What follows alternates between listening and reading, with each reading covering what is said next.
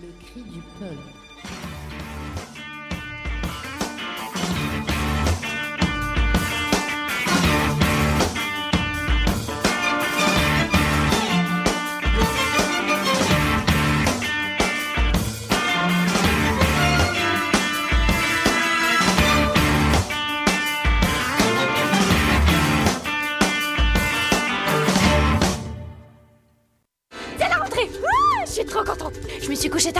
Point un plan de bataille. C'est parti Peur Fais-moi la liste de tout ce qui pourrait transformer cette super rentrée en catastrophe. C'est comme si c'était fait. Est-ce que quelqu'un sait écrire météorite Dégoût, va falloir que Riley sorte du lot. Mais tout en s'intégrant.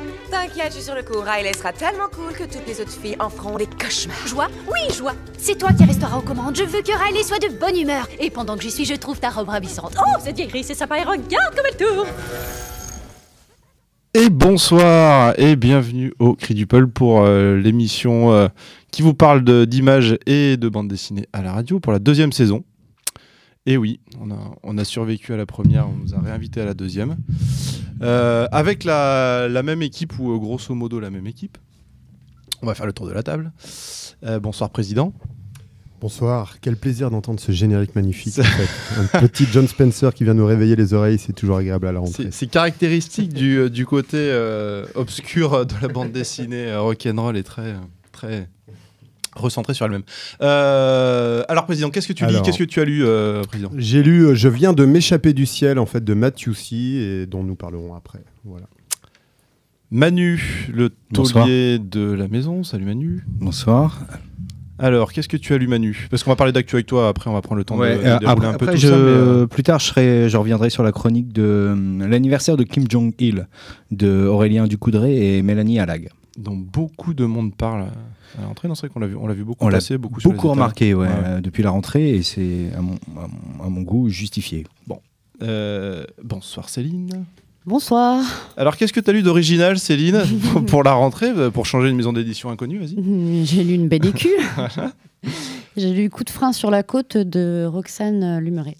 Dont on parlera tout à l'heure. Bonsoir. J'ai dire bonsoir Xavier. Serge. Xavier, il n'est pas là. Bonsoir Serge, comment vas-tu? Ça va très bien. Ça va Loïc? Ça va très bien, ouais. Alors, qu'est-ce que tu as lu? Euh, Moi, j'ai lu Ma vie de réac de Morgane Navarro chez Dargo.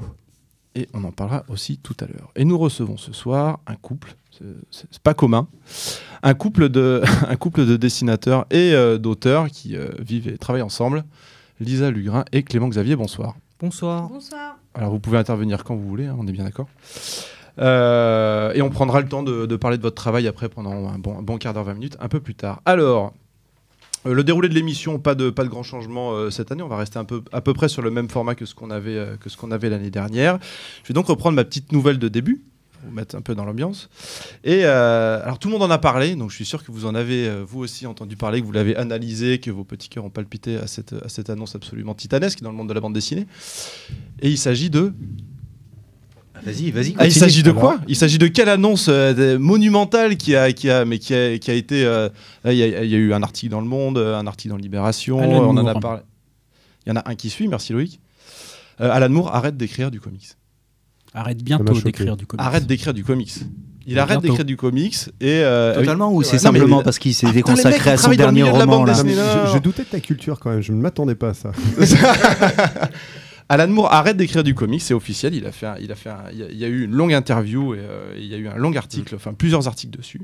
Alan Moore, 62 ans, donc britannique. Pour ceux qui connaissent pas, c'est V pour Vendetta, la Ligue des Gentlemen Extraordinaires, euh, Watchmen en 1986. Euh, J'imagine que c'est beaucoup, beaucoup d'émotions pour certains.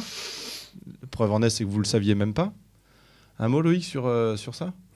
Euh, bah, enfin, il, a, il arrête pas tout de suite. hein. Il a encore deux BD euh, sur le feu, à ce que j'ai compris, donc euh, dont un, un opus de la Ligue des Gentlemen Extraordinaires. C'est des choses qu'il a faites en fait. Voilà, il arrête maintenant à partir du moment où il tout. Voilà. Après, euh, moi, ça, ça m'étonne pas tant que ça en fait, parce que le bonhomme, il est quand même. euh, Un peu usé, quoi. Enfin non, il pousse coup de, coup de gueule sur coup de gueule euh, en permanence. Moi, ça m'étonne pas vraiment. Mais Usé, je crois pas, parce qu'il Non, il, arrête En le fait- comics, mais euh, Non, il, va, continue va à écrire. ouais, ouais, il va- il va continuer sur d'autres supports. Voilà. En fait, il disait qu'il allait continuer sur d'autres supports. Moi, ce que j'ai lu, c'est que c'est plutôt des romans qu'il avait envie d'écrire, Voilà. mais qui sortaient complètement de l'univers du comics. Et quoi. ce qui lui faisait très peur, c'était de finir euh, de- à répéter les mêmes choses que ce qu'il avait déjà dit, de tourner en rond. C'était euh, un peu comme l'avait fait Lewis Trondheim dans un de ses bouquins. Euh, comment il s'appelait? Après- euh, euh, Ouais, Désœuvré, voilà. Qui était, oh là là, du- du- complètement dépressif ce truc. Mais c'était très bien. Euh, donc, euh, donc voilà, donc euh, Alan Moore arrête. Un petit, un long, un long retour sur l'actu parce que quand même l'été est passé par là et qu'il y a eu pas mal de, choses qui se sont dites, qui se sont écrites. Euh, parmi alors tout le monde a sorti son top 10 un peu, euh, différents journaux, euh, Direct Matin, Livre Hebdo, enfin bref. Il y, a- quand même des titres qui reviennent en permanence et qu'on voit, qu'on beaucoup passer. Je pense à- au, livre de, de Lille. hein, Bah, J'en ai pas parlé. qui s'appelle S'enfuir récit d'un otage. Ouais, voilà. Enfin, il y a celui de, il y a le Joséphine Becker de Catal et Bocquet, bon, qui réédite leur exploit, enfin leur exploit, j'en sais rien, mais enfin en tous les cas leur narration qu'ils ont déjà faite euh, à deux reprises. Euh, le livre de Sestak. Enfin, il y a eu, il y a- il y, a en tous les cas quelques titres comme ça qui reviennent un peu dans la boucle. Toi, Manu, t'as vu quoi dans l'actu Bah, moi, ce que j'ai voulu mettre en avant là, c'est euh, une BD de Juan Diaz Canales, le, le scénariste de Black Sad et du dernier, euh, du dernier Corto Maltese qui a été fait avec Ah oui, qui, qui revient avec un album où il est au dessin aussi, quoi. Et on est fortement étonné parce que Je savais même pas qu'il était dessinateur. bah, et c'est vraiment très bon, quoi. C'est pas le mec qui s'essaye au dessin, quoi. Tu, tu vois qu'il il a fait ça régulièrement. Donc ça. euh, c'est l'histoire d'une bande de retraités qui vit de petits larcins, qui, qui s'échangent des babioles euh, sous le manteau, et euh, tout ça pour pouvoir occuper leur vieille vie de retraité. Ah, c'est retraité. hein. Ah, encore une fois, mais alors là, c'est- un peu moins drôle, c'est parce que euh, au fur et à mesure du récit, on, apprend qu'il y a certains de leurs copains qui disparaissent ils- mystérieusement. Quoi. C'est un Donc, one shot ou c'est euh, C'est un one shot, ouais. Donc c'est ça qu'on va découvrir au fur et à mesure. Donc ça, c'était la bonne découverte de la rentrée. Et ça s'appelle Au fil de l'eau. Et euh, c'est chez euh, Rue de Sèvres. Sèvres. Après, j'en ai, j'en ai d'autres que j'ai balancé un peu, un peu au. Je vois même pas à quoi il ressemble. Celui-là, je, je, je vois pas. La couve est, Non, euh, donc c'est hein. un, c'est un vieux beau, bonhomme. hein. euh, donc tout est en noir et blanc, mais euh, le blanc est bleu. Donc en blanc et bleu. Et euh, on voit un vieux bonhomme euh, en première de couve avec ses camarades derrière. quoi, Ouais. ouais. Après, l'autre euh, l'autre BD que, que j'ai remarqué, c'est Karma City. Donc là, on est dans un. Dans du, dans du polar purement franco-belge, quoi. Euh, Il y a un petit dessin qui me fait penser vachement à ce qui a été fait avec la, BD jeunesse euh, Solde, euh, qui, qui était, c'est Gazzotti, je crois, qui, était au dessin. Donc le dessin me fait penser un peu à ça. Donc là, c'est un polar dans une ville futuriste qui a été reconstruite après un- l'anéantissement de la Terre. Et euh, donc ils ont tout reconstruit, tout redémarré, sauf que là, ils ont installé des, des nouvelles lois, c'est les lois karmiques. Et en fin de compte, tous les gens qui peuvent aller dans cette ville, c'est ceux simplement qui ont un bon karma. Quoi. Et donc voilà, et tout est régi euh, par, par- par ces lois. Quoi. Et là, il y a toute une enquête policière avec ces nouvelles données. quoi. Et c'est plutôt bien fait. Donc là, c'est un premier tome, et euh, ça a bien démarré. C'est sorti chez qui? C'est sorti chez Dupuis. D'accord. Euh, ensuite, euh, nos amis de chez Même Pas Mal sortent Gwyn à suivre, qui est en fin de compte les premiers tra- travaux d'A- d'Alison Bechdel, qui avait fait euh, Fun Home ou C'est toi ma maman. Et là, on revient sur une compilation de ses, ses premières publications, qui est en fin de compte le récit de, de plusieurs couples homo, mais dans leur quotidien, pas, pas dans leur travers, comme on pourrait avoir l'habitude de- d'avoir envie de, de lire, mais là, c'est dans leur quotidien, complètement dans le quotidien, et c'est c'est super agréable. Quoi. Donc euh, c'est c'est même pas mal. Donc euh, allez découvrir chez eux ou à la réserve à bulles et euh, c'est sur les tables sans problème. Euh, L'autre surprise chez euh, Sarbacane, donc euh, la drôle de vie de Bibo Bradley. Donc là, on découvre dans les années 60 euh, Bibo, euh, donc Bibo Bradley, qui, euh, qui après s'être engagé euh, Rien à voir avec Bibo le hobby, on est d'accord. Pardon. Fallait que tu la Ah, fasses. ça va, c'est bon, je l'ai Bon, fait. d'accord. non, pas du tout. Ah. Donc après son retour euh, de la guerre du Vietnam, euh, il s'aperçoit qu'en fin de compte, il, il, euh, il ressent aucune, aucune peur. Mais jamais, aucune, euh, aucune sueur froide, euh, jamais. Donc le CIA, la CIA, la CIA, le CIA, la CIA, la CIA CEA va, s'intéresser de très près à son, à son profil, car euh, un agent euh, sans peur est Ouais. très intéressant. Et sans reproche. Donc voilà, très bien, avec un dessin euh, vraiment, vraiment agréable. Quoi. Chez euh, Sarbacane, toujours, il y a Pereira Prétend. Donc là, c'est un livre de Pierre-Henri euh, qui avait déjà fait Saturne, donc chez, euh, chez, chez, chez, chez, chez- toujours chez, euh, Chez Sarbacane chez Sarbacane, Ah ouais. Donc là, on se retrouve à Lisbonne, sous la dictature de, de Salazar. Et là, euh, il y a Pereira, qui est un chroniqueur culturel euh, au journal local, qui, en fin de compte, va, se retrou- va retrouver toutes, toutes ses convictions ébranlées euh, suite à la rencontre d'un jeune couple euh, révolutionnaire. Quoi. Et là, il y a toute une remise en question qui, qui, va, qui va se mettre en place. Et euh, c'est c'est réellement c'est ça qu'on va découvrir dans le bouquin. Et euh, c'est vraiment bien mené et bien fait. Quoi. Euh, ensuite, j'ai... euh, ah Grosse oui. actu, ah oui, il y a vraiment plein Oui, de. bah, bah, c'est j'ai C'est la rentrée, c'est la rentrée, il faut en profiter. C'est vrai que la rentrée, euh, Ouais, j'ai non, j'ai non, trouvé mais- qu'elle était surprenante. Quoi. Il y a pas mal de titres euh, sur les tables qui sont intéressants, Intéressant, qu'on a envie de lire. Mhm. Alors, est-ce que parce que euh, j'ai fait un break de deux mois euh, cet été pour me laver un peu la tête de tout ça, je reviens Je n'ai rien avec... lu pendant tout le moment, j'ai la niaque. J'en veux, j'en Je- veux, je veux. Moi, je pense qu'il n'y a pas que ça. hein. Il y a, il y a vraiment des bons trucs. au plafond aussi. Oui, oui, ben, euh, ça sera pour plus tard. Et euh, donc oui, juste pour dire euh, topo. euh, Une Ah, nouvelle bah revue. oui. Nos amis de la revue dessinée ont décliné leur, euh, leur revue pour les ados. Donc ça s'adresse. Super attendu, Topo. Enfin, moi, je Ouais, et ça marche bien. Tout le de- monde, tout monde, tout le monde le lit avec, euh, bonheur. Les, on l'a mis Ouais, dans ouais. quelques mains d'ados avec des retours. Ça les intéressait. Donc Mm. en fin de compte, le pari est gagné. À voir si, si tout ça se transforme par la suite. Mais, mais voilà. Donc euh, c'est vraiment Une nouvelle ont, revue. Voilà, ils ont repris l'idée de la revue dessinée, d'expliquer l'actualité via des dessins, mais euh, cette fois à une, à- à Pour les plus destination voilà, donc là, c'est toute une nouvelle équipe qui beaucoup plus de jeune que ce qu'il y avait euh, sur la revue dessinée, qui fonctionne Ouais. d'ailleurs toujours très bien la revue dessinée. hein. Ah, la revue marche à tout va. C'est pour ça qu'ils se permettent de, de faire une deuxième revue ouais, ouais. pour qu'on continue à étoffer leur, leur, leur Mm. proposition. Ouais. Ensuite, j'ai Confession d'un enragé de Otero. Euh, on l'avait chroniqué la dernière fois avec. euh, ah bah voilà, j'ai un trou de mémoire, je vais plus savoir. La vie de Kurt Cobain. Et ça s'appelait pas la vie de Kurt Cobain, ça s'appelait autrement, mais c'était bien fait aussi. Le Et roman là- de Boda. Le roman de. Merci Ah, Richard. a- Richard, en Maître micro. Richard, quoi. Maître Richard qui apparaît comme ça. Parce que Richard s'occupe des manettes. C'est vrai qu'on a fait le tour de la, comme des malpropres, le tour de la table. Et c'est vrai On- qu'on a oublié on n'a pas Richard. présenté On lui Richard a acheté qui- un micro cette année Ouais, et euh, il a trouvé le bouton. Ouais. Donc euh, on en profite. Merci. La voix. la voix. Donc, Confession d'un enragé, c'est un récit autobiogra- autobiographique qui nous raconte la, la- la vie de l'auteur qui, euh, qui a grandi euh, donc après euh, avoir attrapé la rage par un chat euh, qu'il a croisé étant gamin. quoi. Donc, on suit tous ses sursauts, tous ses, tous ses, ses problématiques jusqu'à jusqu'à l'âge adulte. Donc, euh, très intéressant. Est-ce qu'il dit dedans Est-ce qu'il dit baltringue dedans Oui. Non, pourquoi Que Nicolas emploie beaucoup pour. euh, Nico- Nicolas qui? Otero. Ah oui. Ouais, faut, faut le dire, j'ai pas parlé. ni- euh, sans doute que sur Facebook, euh, Céline. Ça doit être pour ça que euh, tu dois être au courant. Sinon, Oui, c'est ensuite. sa seule source d'information à Céline, c'est Facebook. Ouais, ouais. si vous voulez lui parler, vous Et envoyez un message en. Envoyez-lui voilà, c'est ça, un MP.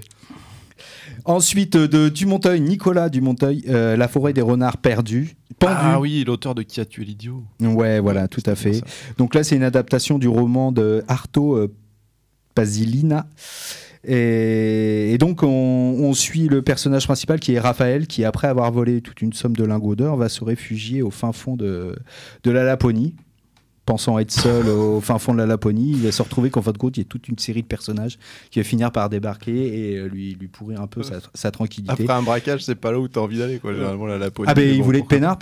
Alors, il va se réfugier en Laponie parce qu'il a son le, le mec avec qui il a fait le braquage euh, Ah bon qui va bientôt sortir de prison. Il a pas envie de lui filer son Ah oui. sa part. Oui, d'accord. Voilà Ouais. pourquoi pourquoi il se planque et, et c'est assez drôle. Il y a Ok. plein de petites euh, petites scènes euh, assez assez euh, cocasses. Et le dernier, enfin le dernier, Rabaté qui nous un nouveau rabatté donc là il revient avec la déconfiture donc là on, on suit la débâcle des troupes françaises pendant la Seconde Guerre mondiale quoi. On, les suit euh, sur euh, sur les routes de France en, déambulation il n'y a plus rien à faire toutes les troupes euh, ont été décimées enfin voilà on, euh, se promène avec eux quoi. Et, voilà. Et ça reste euh, c'est du rabatté donc euh, on, le lit avec plaisir il nous emmène dans, dans son truc. C'est pas c'est pas un récit hyper énergique, mais Mhm. euh, il nous emmène comme la plupart, euh, la plupart de, de, de ces bouquins. Quoi. Et je voulais revenir aussi sur deux, deux rééditions qui c'est peut-être l'occasion de, de les relire pour ceux qui, qui avaient loupé. Un, la fille du professeur de Sfar et euh, Guibert. Donc qui, qui en fin de compte euh, sorti il y, a, il y a près de 20 ans je crois. Ouais. Et euh, donc là, c'est une fantaisie romantique avec, hum, avec la, la fille du professeur qui est tombée amoureuse d'une momie, Imhotep, qui vient tout juste d'être ressuscitée. Quoi. Ah ouais. Donc voilà, un récit un peu complètement fou, mais euh, à redécouvrir. J'avais raté Ouais, celui-là. Très sympa quand même. Ah ouais Ouais. Et raté, euh, le prestige de l'uniforme de Nicole et Louis Fang, euh, où là on suit en fin de compte un, un chercheur qui, euh, suite à de mauvaises expériences, euh, finit par, euh, par se transformer un peu à la façon de, de Hulk avec une, une, une expérience loupée. Et on, et on le suit dans sa, sa débâcle sociale euh, suite à ça. Quoi. Voilà ce que j'ai pu voir. Euh, Est-ce qu'il me manque une feuille? Sur la rentrée, les amis, vous avez En vu vous, un livre qui vous a marqué de l'uniforme, moi je tiens Ouais. à dire que c'est vraiment un très très très bon livre en fait à découvrir et qui Ouais. joue sur tous les vieux codes en fait de, de policiers de l'époque en fait et, et bravo quoi. Enfin j'invite les gens à le découvrir. Moi j'ai pris un grand plaisir à le lire à l'époque. Ouais. Ouais, ouais, non, non, mais c'est pour ça que je, je voulais en reparler parce qu'ils ils ressortent là. ouais. Il y en a d'autres qui ressortent, mais ces deux-là sont vraiment euh, particuliers, quoi. Et donc, euh, si vous Ouais, avez l'occasion, un n'hésitez pas. Euh, dans la série euh, What the fuck, hein, j'ai- What the fuck. j'ai trouvé quand fuck. même une collection BD qui apparemment est sous la houlette de Luc Ferry, notre ancien ministre. J'ai vu ça, j'ai pas voulu en parler. Dieu, T'es sérieux? Euh, Vas-y, vas-y, et qui c'est quoi? ressort tous les grands mythes, genre l'Iliade et compagnie. J'ai hâte qu'on chronique ça au cri du Je- peuple.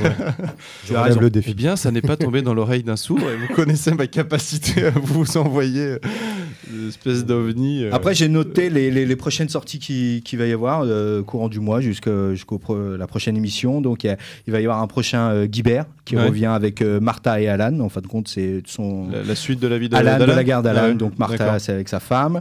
Il y a un Sambre, tome 7, qui va arriver, avec la particularité, c'est que Isler revient au dessin. Ah, on va voir ce que ça donne. d'accord. Ouais, à voir. Il y a l'Arabe du futur 3 qui, qui, qui, qui Ah. va arriver. Il y a, il y a un nouveau Spirou dans la collection, euh, Ah, ça, hors bon. collection de Spirou. c'est là. Franck P qui, qui s'y colle Ouais. avec euh, au scénario Zidrou. J'ai commencé à le lire, c'est Ah ouais. plutôt pas mal. Donc à voir si ça boucle, ça boucle bien. Quoi. J'ai relu le dernier euh, quand euh, Bravo l'avait fait, il est vraiment exceptionnel quand même. Ce Spirou fait par Bravo, il était vraiment très très bon. Ouais, c'est vraiment. Alors bravo, apparemment, on prépare un très, nouveau très Spirou, bon. Ah ouais. euh, un petit Spirou de 300 pages. Ah oui, Ouais, c'est ouais, bien. ouais, non, ça va être pas mal. Donc un gros Spirou quoi. un gros Spirou.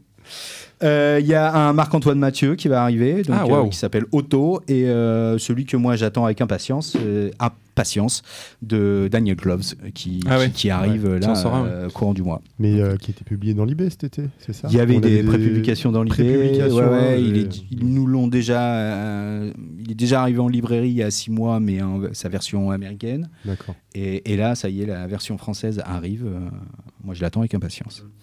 Voilà pour tout ce que j'avais à dire au niveau des, des- des sorties euh, déjà en librairie et celles à venir à surveiller. Bon. Voilà.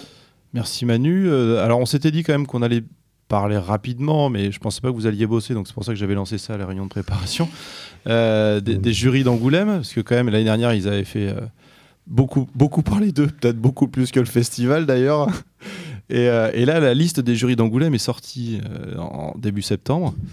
Alors moi j'y ai jeté un œil, ça ça- ça m'a fait rire parce que j'avais l'impression que c'était un peu les mêmes que la dernière fois en fait, si ce n'est qu'ils avaient rajouté quelques filles. Mais peut-être que je me trompe et que mon avis est trop critique, je sais pas, vous avez jeté un œil les amis? Loïc, oui? Euh, oui, oui, oui, j'ai j'ai regardé. Donc, moi personnellement, je me suis, enfin, je me suis pas vraiment intéressé à ces comités de sélection parce que je ne connais pas ces gens-là. Ouais. Et, euh, voilà, j'ai juste vu qu'il y en avait deux au lieu un. euh, bon, je vois pas trop l'intérêt. Par contre, je savais pas que Angoulême euh, canalisait quand même beaucoup d'inquiétudes de la part des ministères puisqu'ils ont Ah désigné bah oui. en médiateur. Ouais, ouais. Un certain Oui. Jacques Renard euh, qui met tout, euh, Ouais. qui est en train d'auditer tout le bordel. Non, C'est juste pour dire, il me semble que c'était à la demande, en fin de compte, euh, suite à la polémique, il y avait tu- tout un, un conglomérat d'éditeurs et d'auteurs qui avaient demandé, en fin de compte, Qui avait menacé de partir si jamais voilà, il n'y avait et pas qui une voulait reprise en main qu'il y ait des- un médiateur externe à la, la société qui gère le, le Ouais. festival pour pouvoir dépatouiller un peu euh, tout cet euh, imbroglio. Ouais, ouais. Voilà, et juste, euh, j'ai regardé un peu ce qui. Alors, il préconise un profond changement de la gouvernance, une clarification de la ligne éditoriale et artistique. Et il cherche à faire une association qui regrouperait tous les partenaires, en fait, et qui chapeauterait le, le festival et qui couperait le lien un peu avec euh, cette société événementielle. Ouais, ouais. Et ils veulent même arriver à faire un groupement d'intérêt public. Ce qui serait à pas idiot, hein. À ce que j'ai lu euh, sur le festival. Non, mais de toute façon, on va vers des profonds changements pour euh, le festival d'Angoulême. En tous les cas, c'est ce que je lui souhaite. Euh, Céline, un mot sur. euh, Oui, alors moi j'ai un peu regardé le, donc, les deux comités de sélection, puisqu'il y a un comité jeunesse qui est quasiment exclusivement euh, féminin. Donc, Ah, bah pour les le- enfants Voilà. Pour les, donc, euh, voilà, les, les- les femmes, elles s'occupent des enfants. Exactement, c'est ce que je me suis dit. donc, euh, Une petite polémique à relancer avant Ouais, même voilà, qu'ils aient débuté. C'est on va petit peu peut-être les laisser bosser, les Et, pauvres. euh, L'autre l'autre comité, alors on, on va voir, à mon avis, ça va être assez secouant et secoué. Guillaume Dumorat de la librairie Ah, ça, euh, bien, ça. Le Mont en l'air. Ça, c'est bien parce que c'est vraiment une bonne librairie. Alors, lui, Voilà. je le connais pas, je sais pas, mais alors vraiment, c'est Et une bonne librairie. face ça. à lui, on a l'excellentissime Romain Bretes, journaliste au point. Vous auriez donc remarqué que je suis très ironique parce que, point de vue euh, écrit euh, sur la BD, je pense qu'en fait, euh, ce monsieur se fournit uniquement à la FNAC. Et quand il conseille à Noël. Euh, dans ses top euh, BD, euh, déjà deux ZEP, euh, dont Esmera, qui n'avait pas été non plus euh, le super euh, ZEP euh, de Ouais, l'année. mais il y avait des azettes quoi, qui Euh, étaient dessinés. quoi, Enki bien. Bilal comme incontournable et les Lucky Luke. euh, voilà, j'ai un peu de doute sur, euh, sur, euh, sur la partialité du monsieur et sur sa connaissance de la BD. Voilà. Donc, je pense que ça va être sympa ce comité entre lui et Guillaume. On va suivre, on va suivre ça avec intérêt. Alors, nous recevons ce soir deux auteurs. Parce que c'est la rentrée, qu'ils ont une actualité plutôt extrêmement fournie. Bonsoir Clément. Bonsoir. Bonsoir Lisa. Bonsoir. Euh, alors, on va parler de, de vos livres, euh, Eyekini et Geronimo, euh, dans, un, dans un second temps, parce qu'il y a vraiment beaucoup, beaucoup à dire et sur l'un et sur l'autre. Et on va peut-être commencer, alors je vous propose qu'on commence l'interview par euh, votre maison d'édition, Euh, parce que vous avez une maison d'édition, donc qui s'appelle les éditions Na, dans lequel vous publiez. Alors, j'ai eu, j'ai eu peu de. J'ai pas eu de livre de, de- votre maison d'édition entre les mains, mais je me suis quand même intéressé au sujet, j'ai regardé.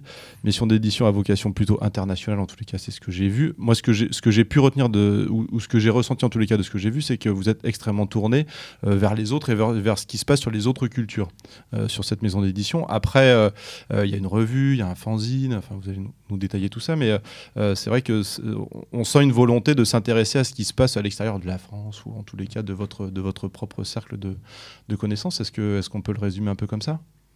Oui, tout à fait. En fait, euh, cette maison d'édition, on l'a fondée euh, quand on était encore étudiant euh, à Angoulême. Et euh, on a rencontré plein, plein d'autres étudiants euh, qui avaient énormément de mal à, à montrer leurs travaux. voilà, et on a eu envie, en fait, de, de créer un fanzine. C'est parti, en fait, vraiment de ça. D'accord. un fanzine international tout de suite. Et puis on voulait faire ça sur du papier journal, pas nécessairement être que dans les librairies. Donc c'était un journal gratuit euh, qu'on tirait à 20 000 exemplaires et on le diffusait dans toute la France. On appelait un à un, à un les lieux euh, culturels susceptibles d'être intéressés pour le proposer euh, à, leur, à leur public. Et voilà, l'idée c'était aussi de s'adresser à des lecteurs qui bon, ben, connaissaient pas nécessairement la bande dessinée et euh, éventuellement pourraient tout à fait s'y intéresser pour peu qu'ils tombent dessus un peu par hasard. Quoi. Et quand vous dites euh, international, c'est avec des auteurs euh, qui viennent d'autres pays aussi ou c'est euh, traduit ou. Oui, c'est ça. On avait fait un, un échange Erasmus, donc on a rencontré pas mal d'auteurs italiens, allemands, grâce à Stefano Ricci notamment. D'accord. Et puis après, par Internet, par plein de biais, on demandait à tous les auteurs qui participaient de nous proposer d'autres auteurs. Et du coup, et puis le, le journal était intégralement bilingue, anglais-français, pour qu'ils puissent voyager.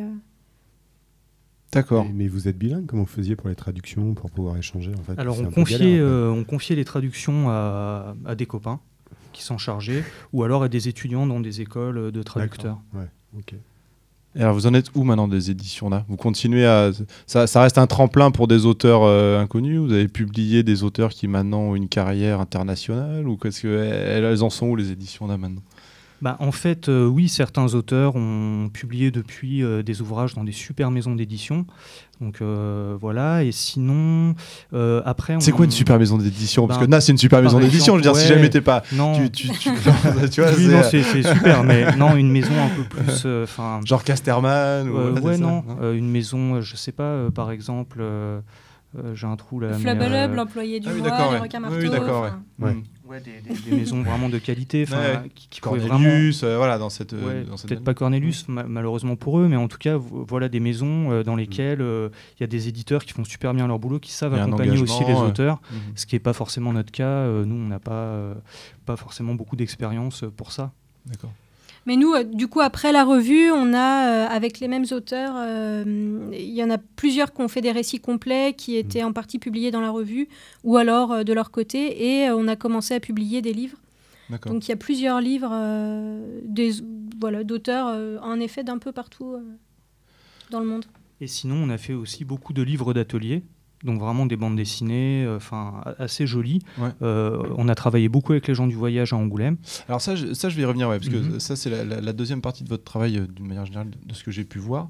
alors il y a effectivement toute la partie édition, il y a la partie de votre votre travail sur les biographies, mais le, les, ateliers, alors je sais pas si c'est ateliers qu'avec des enfants ou avec des populations, quelque chose qui a l'air d'être aussi un des pivots centraux de votre de votre activité. Et ça, ça, se décide comment, enfin c'est parce que c'est pas commun. Alors, c'est pas commun. Il euh, y a beaucoup d'auteurs qui font des ateliers euh, avec des enfants, mais c'est souvent lié à un festival ou alors à une opportunité. Il y a une école qui est juste à côté. Et j'ai pas eu ce sentiment-là, vous, dans votre travail. C'est-à-dire que il y, a quelque chose qui, est, euh, qui va plus loin que ça, quand même. Parce que vous, effectivement, vous dit, vous, avez travaillé avec des Roms, mais avec, avec d'autres types de populations aussi. Comment ça se passe, du coup? Mais c'est vrai que, enfin, on n'a pas du tout envie de différencier les livres d'atelier des livres euh, d'auteur. En fait, pour nous, euh, ils, sont, ils ont autant d'intérêt. Mhm. Les histoires sont aussi riches, euh, les dessins aussi vivants et aussi frais. Et oui, en effet, on fait ça vraiment parce que c'est un moyen. Là, par exemple, avec les gens du voyage, on a travaillé pendant cinq ans.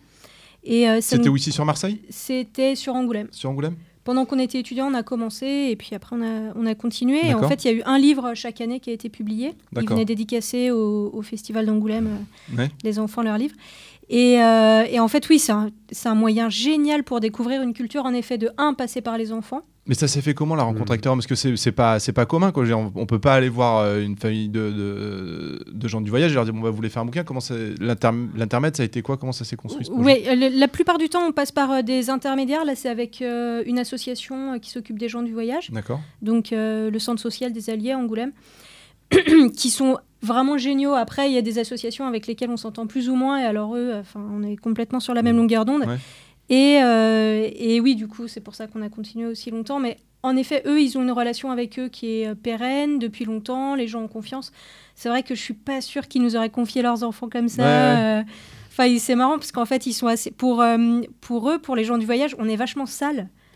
Ah ouais. ouais, parce qu'ils passent leur temps, comme la caravane n'est pas très grande, ils passent leur... enfin, les femmes passent leur temps à nettoyer ou quoi. Enfin, il y a plein de trucs comme ça où c'est vrai que ça aurait pas été si facile sans intermédiaire, je pense, ah.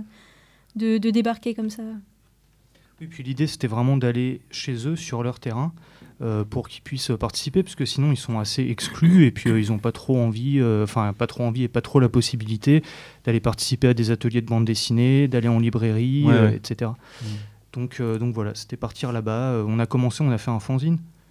Et en fait, après, ça s'est développé d'année en année, ça s'est enrichi. D'accord. Et on a pu faire aussi intervenir des auteurs, des jeunes auteurs, et créer des échanges d'histoires. Ça, aussi, c'était vachement sympa. Entre, euh, entre ces auteurs de bande dessinée qui sont. Enfin, on a tendance à être un petit peu isolés, un peu dans notre coin, toujours à notre table à dessin, hmm. à avoir du mal à sortir et tout. Et, euh, et là, voilà, quoi, de les propulser euh, au contact d'enfants qui, qui leur apprenaient aussi plein, plein de trucs. en tous les cas, belle expérience. Après, sur, sur Marseille, vous avez renouvelé un peu ce, ce genre de, de choses-là ou c'est en stand-by là en ce moment ou... Mais en fait, sur Marseille, on a rencontré une association euh, qu'on apprécie autant euh, que le Centre social des Alliés, euh, qui est la Ligue de l'enseignement, la Ligue laïque de l'enseignement. Oh non. Non, mais bon. Et euh, du coup, on fait plein de trucs. Bah ouais, mais c'est vachement Ouais, intéressant. Dans les quartiers, dans les quartiers nord, euh, enfin voilà quoi, Alors, dans des classes euh, suivies par la PJJ, tout ça. Et ça se fait en partenariat avec, alors parce que il y a, alors bon je, parlais- je, je pensais à un autre projet mais, euh, mais sur ce projet effectivement qui se fait sur la cité Herbel ça se fait en partenariat avec euh, avec Badam euh, avec l'association Badam et euh, et, et- et c'est vrai que alors oui là pour le coup on vous a mis en relation avec euh, des jeunes du quartier d'Herbel pour euh, faire une, ba- une bande dessinée ensemble c'est pas commun euh, pour euh, alors du coup, je vais pas raconter ma vie à la radio, mais, c'est- nous qui avons fait, c'est moi qui ai fait l'intermédiaire parce que je, travaille dans cette association-là. C'est pas commun de travailler sur le support de bande dessinée, et surtout ce qui est, super agréable, c'est que ça, n'est- jamais présenté comme vous allez pouvoir le faire. Euh, la bande dessinée, c'est jeune. C'est à chaque fois vous allez pouvoir la lire, on va pouvoir vous en montrer, euh, mais pouvoir le faire, c'est quelque chose qui, qui n'existe pas. Et, et souvent euh, pour ces pour ces jeunes là, euh, pouvoir le faire, c'est un nouveau monde qui c'est un nouveau monde qui s'ouvre à eux. Donc euh, oui, je pense que ça va être une, une très chouette expérience. Mais euh, ok, et donc à Marseille, avec les gens du voyage, en fait, ma, ma question implicite, c'était est-ce que vous avez travaillé avec des gens du voyage sur Marseille, parce qu'il y a une grosse communauté qui est le long de la vallée de l'Uvonne, euh, et je, me- je me demandais si vous aviez travaillé avec elle ou, ou pas du tout. Euh, non. Non, ok. Pas encore, mais ce serait bien. Ça, ça- ça peut s'arranger. Euh... Hein? On en parlera après. On peut. peut- J'ai des connexions pour vous. Ouais, voilà, non mais ça, oui, non mais c'est euh, et il y, a- y a vraiment des chouettes choses qui se font, euh, qui se font aussi avec euh, avec avec ces personnes-là, enfin sur, sur cet endroit-là, a travaillé. Bref, on va passer à votre au troisième au troisième grand grand pôle de votre boulot, parce que vous êtes quand même auteur de bande dessinée, reconnu en tant que tel, avec avec Yekini et et l'actualité qui est celle de Geronimo. Euh, alors, je ne sais pas si vous avez travaillé de la même manière, mais en tous les cas, l'implication euh, dans, les, deux cas est la même. Euh, C'est-à-dire que vous, ne vous contentez pas, c'est pas une critique, hein, mais, euh, mais effectivement, vous ne vous contentez pas de lire ce qui se rapporte à la personne dont vous allez raconter la biographie, mais vous allez sur place, vous rencontrez les personnes, avez une vraie démarche d'investigation. Alors, je sais pas par lequel vous voulez commencer. On peut peut-être, on va, on va parler plus longuement de Geronimo. On peut commencer par Yekini parce que ça s'est fait en a- sur un voyage au Sénégal et puis vous pouvez nous raconter ça. Mais après sur Geronimo, on prendra un petit peu plus le temps. Sur Yekini, ça s'est passé comment du coup cette rencontre avec ce personnage? En fait, ça s'est passé euh, complètement euh, par hasard. On était au Sénégal et euh, on a vu euh, dans la rue, enfin en voyage quoi, on- mes parents Mhm. habitaient là-bas. Ouais. Et puis en se baladant dans la rue, on a simplement vu des, des énormes panneaux euh, avec des mecs en, en slip euh, qui, qui proposaient de s'affronter. euh, et, et voilà, pour c'était euh, le cinquantenaire de l'indépendance du Sénégal, donc une super grosse fête. Ça se passait dans un stade, c'est l'équivalent du Stade de France. Mhm. Et euh, voilà, un combat de lutte. On n'avait jamais vu, ça nous, a- ça nous branchait pas a priori, mais bon, voir des gros gaillards en slip, c'était super. Donc euh, on y allait. Et puis Chacun on a trip, quoi. Ah ouais, non, Manu adore ça on- aussi. mais- on a, on a vraiment pas été déçus euh, du spectacle. Euh, on n'a pas tout compris, mais c'est vrai qu'on on a vu en, en l'espace d'une après-midi, des milliards de trucs très très bizarres. Donc euh, on a vu, on les a vus s'asperger de potions magiques, on a vu des marabouts, on les a vus euh, faire des danses. Euh, Il y, a- il y a eu aussi un rappeur qui est venu en limousine, donc il venait des, des États-Unis. Il devait avoir des origines sénégalaises et donc il a fait le tour du stade. Euh, il y a eu un, un passage de, de résurrection de Michael Jackson parce qu'il il était mort euh, peu de temps avant. Et donc tout le monde s'est mis à danser. euh. Enfin, c'était comme ça un mélange, un mélange culturel vraiment très, très, romanesque quoi, comme ambiance en fait. quelque part. Et bon, alors sur le coup, on pensait pas du tout en faire une bande dessinée, Mhm. mais on a acheté un t-shirt, euh, un, un vendeur quoi, qui passait par là, un t-shirt de Yekini, Ouais. donc qui était un des, un des lutteurs stars qui avait gagné d'ailleurs, euh, remporté son combat ce jour-là euh, contre un autre lutteur qui s'appelait Tyson. D'accord. Donc Tyson, euh, Oui, voilà, quoi. référence à- référence. ouais, et d'ailleurs, Tyson, on le voyait dans, une, dans un boubou euh, taillé dans la, dans la bannière étoilée euh, américaine. Donc, enfin, voilà quoi, bah, mélange de plein de symboles différents. Mhm. Et euh, en rentrant en France, en fait, on, on cherchait un projet à faire avec euh, notre éditeur. Mhm. Et on savait pas trop quoi faire. Et puis euh, j'avais mis, j'avais plus rien de propre à me mettre ce jour-là. J'avais donc euh, pris ce t-shirt. Mhm. Et en fait, euh, on trouvait pas vraiment de sujet qui nous branchait les uns les autres. Puis ils ont commencé à me dire, mais c'est quoi ce mec en slip là sur le t-shirt euh, mais pourquoi, pourquoi il se met un doigt dans l'oreille euh, Bizarre tes soirées. Ouais, Ouais. voilà. Tu viens Et plus aux voilà. soirées, tout ça. Et c'est parti en fait euh, vraiment là-dessus. Donc je- on leur a raconté un petit peu ce qu'on avait vu euh, dans Ouais. le stade. Et là ils nous ont dit tout de suite ouais ok bon ben faut faut faire ça. Vous allez y retourner, vous allez rencontrer les lutteurs euh, et puis euh, essayer de, de- de faire un récit euh, là-dessus. D'accord.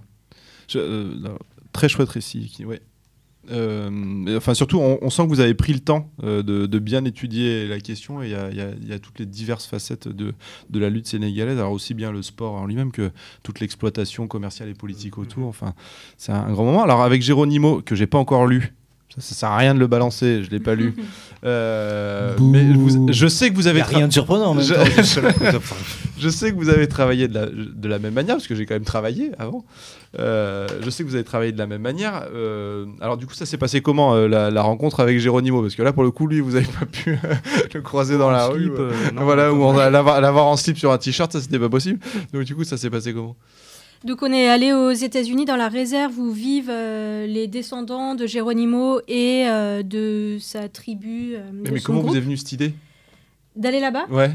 Euh, Je sais pas, on a vu qu'en fait il avait des descendants euh, Ils ont qui acheté un s'appellent t-shirt, Geronimo. hein. ouais. Ils ont on, un a, on a- on a vu un combat de lutte de Geronimo. Enfin, non, non, en fait, on, a, on est tombé sur ses mémoires. Donc, Ah oui, il a raconté, en fait, euh, à la fin de sa vie, euh, il a raconté ses mémoires à, à un inspecteur d'académie qui s'appelait Monsieur Barrett. Ouais. Donc, lui, il était prisonnier de guerre en Oklahoma. D'accord. Et euh, c'est un témoignage qu'on a trouvé complètement enfin, fabuleux, quoi. Mm. Très très différent de l'image qu'on a justement de Geronimo qu'on véhicule dans les westerns Ouais. américains, hollywoodiens, où d'ailleurs Geronimo est souvent joué par, par un blanc. Ouais, ouais. Euh, et là, c'est complètement décalé, quoi. C'est poétique, c'est euh, c'est drôle. Mhm. Euh, et voilà, en fait, l'idée, elle est vraiment partie de là. Et après, donc du coup, vous êtes allé aux États-Unis. Mm, mm. Et mais, mais, mais pourquoi? Parce que vous pouviez très bien le faire. Il y, a- suffisamment de bibliographie, parce que du coup, je me suis intéressé un peu au sujet. Il y a quand même un certain nombre de bouquins qui sont sortis sur Geronimo. euh, Là-dessus, euh, il est bien documenté. Euh, pourquoi, ce besoin de se rendre sur place pour rencontrer les, personnes? Mais déjà, à la fin de son livre, en fait, Geronimo se demande ce qui, va se passer pour sa culture. En fait, lui, il a eu la malchance de naître au moment. Bon, au début, ça allait bien. En fait, il croisait pas les blancs, donc du coup, il a connu sa culture en plein essor. Et euh, relativement préservée. Et puis après, il a connu euh, le début des guerres avec le Mexique, ensuite avec euh, les États-Unis, ensuite la mise en réserve, il s'est Hmm. enfui et euh, la guérilla, et puis euh, il s'est retrouvé en réserve, à la, enfin prisonnier de guerre. Et euh, en fait, il a vu vraiment le déclin. de sa L'évolution, ouais. Ouais, ouais, d'accord. Enfin, euh, Et finalement, en fait, son livre, c'est ça qui est assez surprenant, c'est qu'il parle à la fois de combat, mais en fait, il parle beaucoup, beaucoup, beaucoup de sa culture. Ouais. Et il essaie en fait de garder quelque chose pour l'avenir. Et euh, son livre s'ouvre là-dessus en se disant mais qu'est-ce qui va devenir de, de mon peuple et qu'est- qu'est-ce qu'on sera dans le futur? Et donc on avait envie euh, de- de- d'aller voir. Hmm. Et aussi parce que, enfin, pareil, il y a plein de clichés un peu sur euh, les Indiens aujourd'hui. euh, donc, euh, voilà, de voir un peu. Et puis, aussi pour se documenter, parce que du coup, on a pu voir aussi énormément de musées, beaucoup de choses qui nous permettaient de compléter un ouais, petit peu, plus- et puis de sentir les paysages, enfin, d'avoir un point Ouais. de vue différent, justement, des westerns qu'on qu'on Oui, oui. connaissait. Puis une matière graphique peut-être effectivement qu'on n'a pas dans, les, dans la documentation un peu universitaire qu'il peut y avoir sur le sujet. Il y, en a- il y en a qui l'ont lu Ouais, Loïc. Euh, moi j'ai une petite question. Alors déjà moi enfin vous avez occupé mon dimanche après-midi quand même. hein. Euh, je suis enchaîné Yekini et Geronimo. Euh, moi je suis absolument bluffé par votre façon de raconter des histoires. Enfin c'est génial. Euh, j'avais une petite question concernant le dessin. Euh, de Yekini à Geronimo, euh, j'ai trouvé Geronimo beaucoup plus entre guillemets euh, académique. Enfin, au niveau, enfin, je vais pas dire plus propre parce que, c'est- pas en jugement de valeur, hein, de, pas du tout, parce que je trouve que sur Yekini c'est génial. C'est quoi? C'est une volonté éditoriale? C'est toi qui, qui t'es dit je vais le faire différemment? Voilà, moi c'était juste un point de curiosité. Mais en fait, j'ai poursuivi le noir et blanc au crayon sur du calque. Et euh, parce que le calque, enfin, il accroche très très bien le Mhm. crayon, donc ça permet euh, d'avoir pas mal de, de niveaux différents. Et en fait, pour Géroni, enfin, j'étais un peu frustrée dans Yekini, euh, j'arrivais pas à rendre autant de nuances que je voulais. Et euh, pour Geronimo, j'ai utilisé plusieurs calques différentes qui me permettent de régler les gris, euh, enfin, avec beaucoup plus de nuances. Et du coup, je me suis fait beaucoup plus plaisir parce que je peux aller dans des traits clairs, dans les traits foncés. Et j'ai beaucoup plus travaillé ouais, tous, les, tous les niveaux, enfin d'une façon un peu plus picturale. Et euh, les, les dessins aussi, je, je trouve, enfin, on a travaillé le récit aussi pour ça, c'est-à-dire permettre au dessin d'avoir plus de place. Mm. Dans Yekini, euh, il y a beaucoup beaucoup de dialogues, les personnages ils arrêtent pas de papoter tout le temps, de, de s'envoyer des vannes, et là on avait envie d'un récit plus contemplatif, prendre plus le temps aussi pour montrer les choses plutôt que pour les dire, et voilà. D'accord. Juste un, juste un truc pour, euh, pour les gens qui nous écoutent et qui nous écouteront. Pour, pour les Euh, a- millions de personnes a- qui nous écoutent. Enfin, faut voir que les, les BD euh, de Clément Elisa sont, enfin, voilà, sont documentés. Donc il y a des photos, il y a, il y a plein de. C'est c'est assez plaisant. Et moi, sur Géronimo, il y a un truc qui m'a tué, c'est quand tu as fait le, le portrait et qu'on a la photo après. Là, franchement, euh, pff, euh, ça. Ça, ça, ça fait vraiment une, euh, une impression, quoi, une émotion qui est assez forte. Oui, quand on le voit avec euh, Barrett, là, quand il Ouais. commence à raconter son histoire et qu'on se rend compte qu'en fait il est Ouais. vraiment habillé comme on l'a dessiné Exactement, juste ouais. avant, et c'est incroyable. Quoi. Il a une- un costume euh, hallucinant. Bon, merci pour cette. euh, Oui, ah non. Oui, moi je voulais. euh, Manu se Ah, ça réveille. va. Ah, c'est bon, allez, une petite vanne là, vite fait, là, te 22h09, euh, c'est bon. Allez. Euh, juste euh, entre Yekini et, et Geronimo, en fin de compte, c'est deux façons différentes de raconter, raconter l'histoire. C'est même deux façons différentes. De... Votre do- documentation, elle a été euh, faite de deux façons différentes. Yekini, euh, vous êtes parti là-bas, vous avez été euh, faire du reportage, vraiment rencontrer les gens, piocher, piocher les anecdotes et, et- et avec tout ça en faire un récit.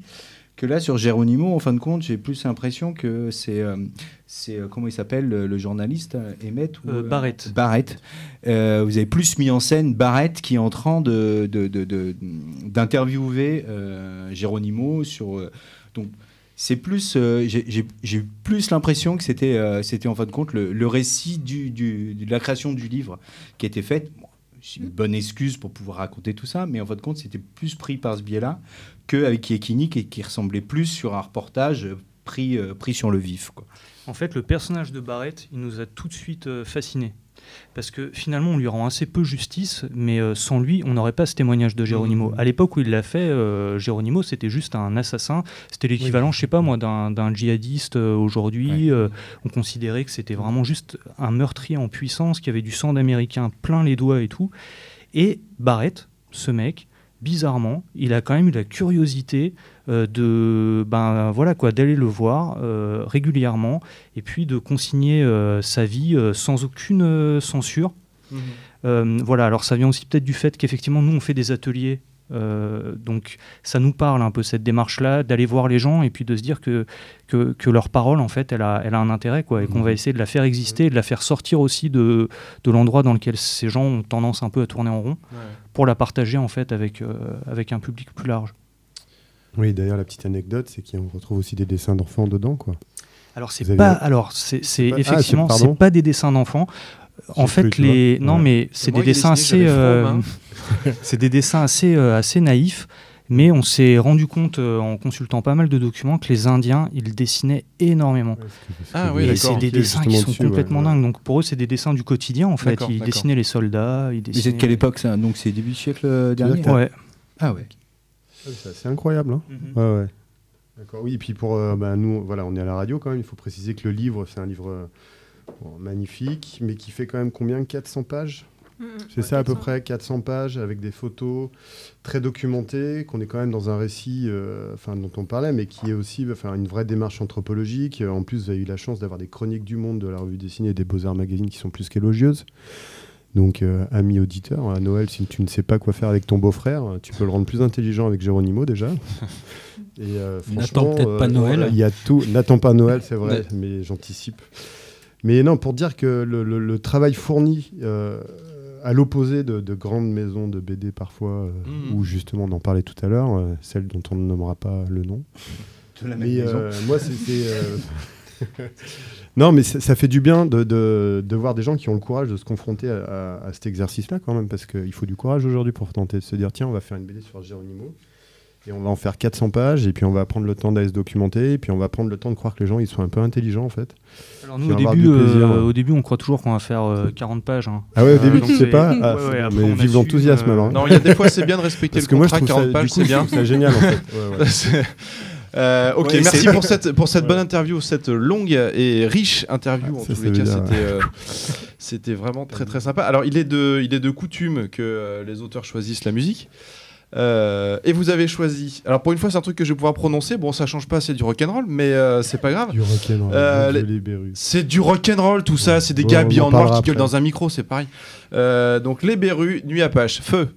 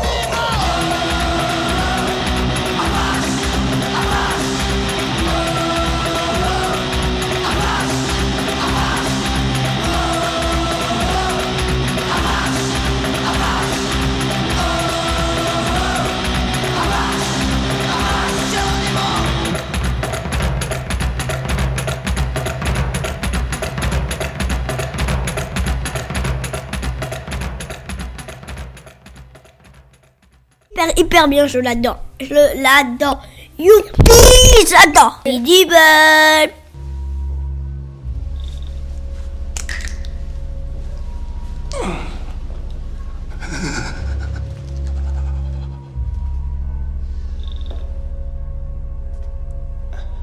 J'ai toujours adoré ces petits moments de calme avant la tempête.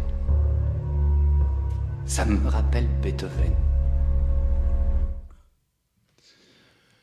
Et c'est parti. Alors pour le, le, le dark side de la de, de l'émission, c'est toujours Jean-Régis qui s'y colle. Euh, je sais pas si tu es resté là avec, euh, avec le livre de Laureline Mathieusi sur ce, sur ce côté un peu polar et compagnie, mais euh, tu vas nous le dire.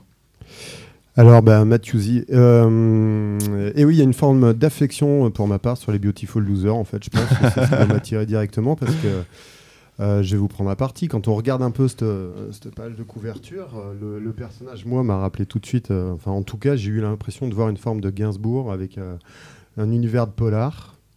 Directement. Ouais, c'est vrai, Tu vois, vrai. La table m'a fait penser La à un femme en rouge avec un peu, flingue, euh, ouais, ok. ouais. Ouais. Et je me suis dit, mais enfin voilà, ça m'a plu, c'est hyper euh, Ouais. intéressant. On y va, on plonge dedans et ça s'appelle Je viens de m'échapper du ciel.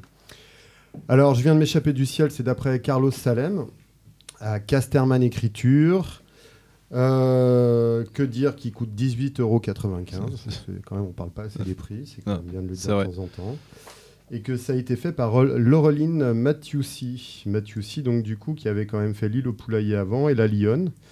C'est une auteure qui a le vent en poupe quand même. Enfin, euh, Laurie- Ouais. moi, enfin, moi, je sais que je la suis ouais. depuis un moment. Elle a un dessin qui lui est très très propre. Ah bah là, du coup, c'est euh, exactement ça. C'est que le livre nous plonge vraiment dans un univers en noir et blanc, où euh, le fait d'adapter de manière libre en fait des nouvelles, elle s'autorise un peu tout dans la narration. Donc du coup, elle nous, elle nous bascule sur euh, à peu près, il y a une sorte de, euh, de, de mise en bouche, on va dire, euh, quatre chapitres et euh, comment on dit à la fin, j'allais dire un prologue, c'est ça à la fin là Épilogue. Épilogue, ouais. Prologue, c'est voilà. avant. Où en fait on suit, on se retrouve à suivre les déambulations d'un héros déchu, forcément, qui est pris dans ses pensées.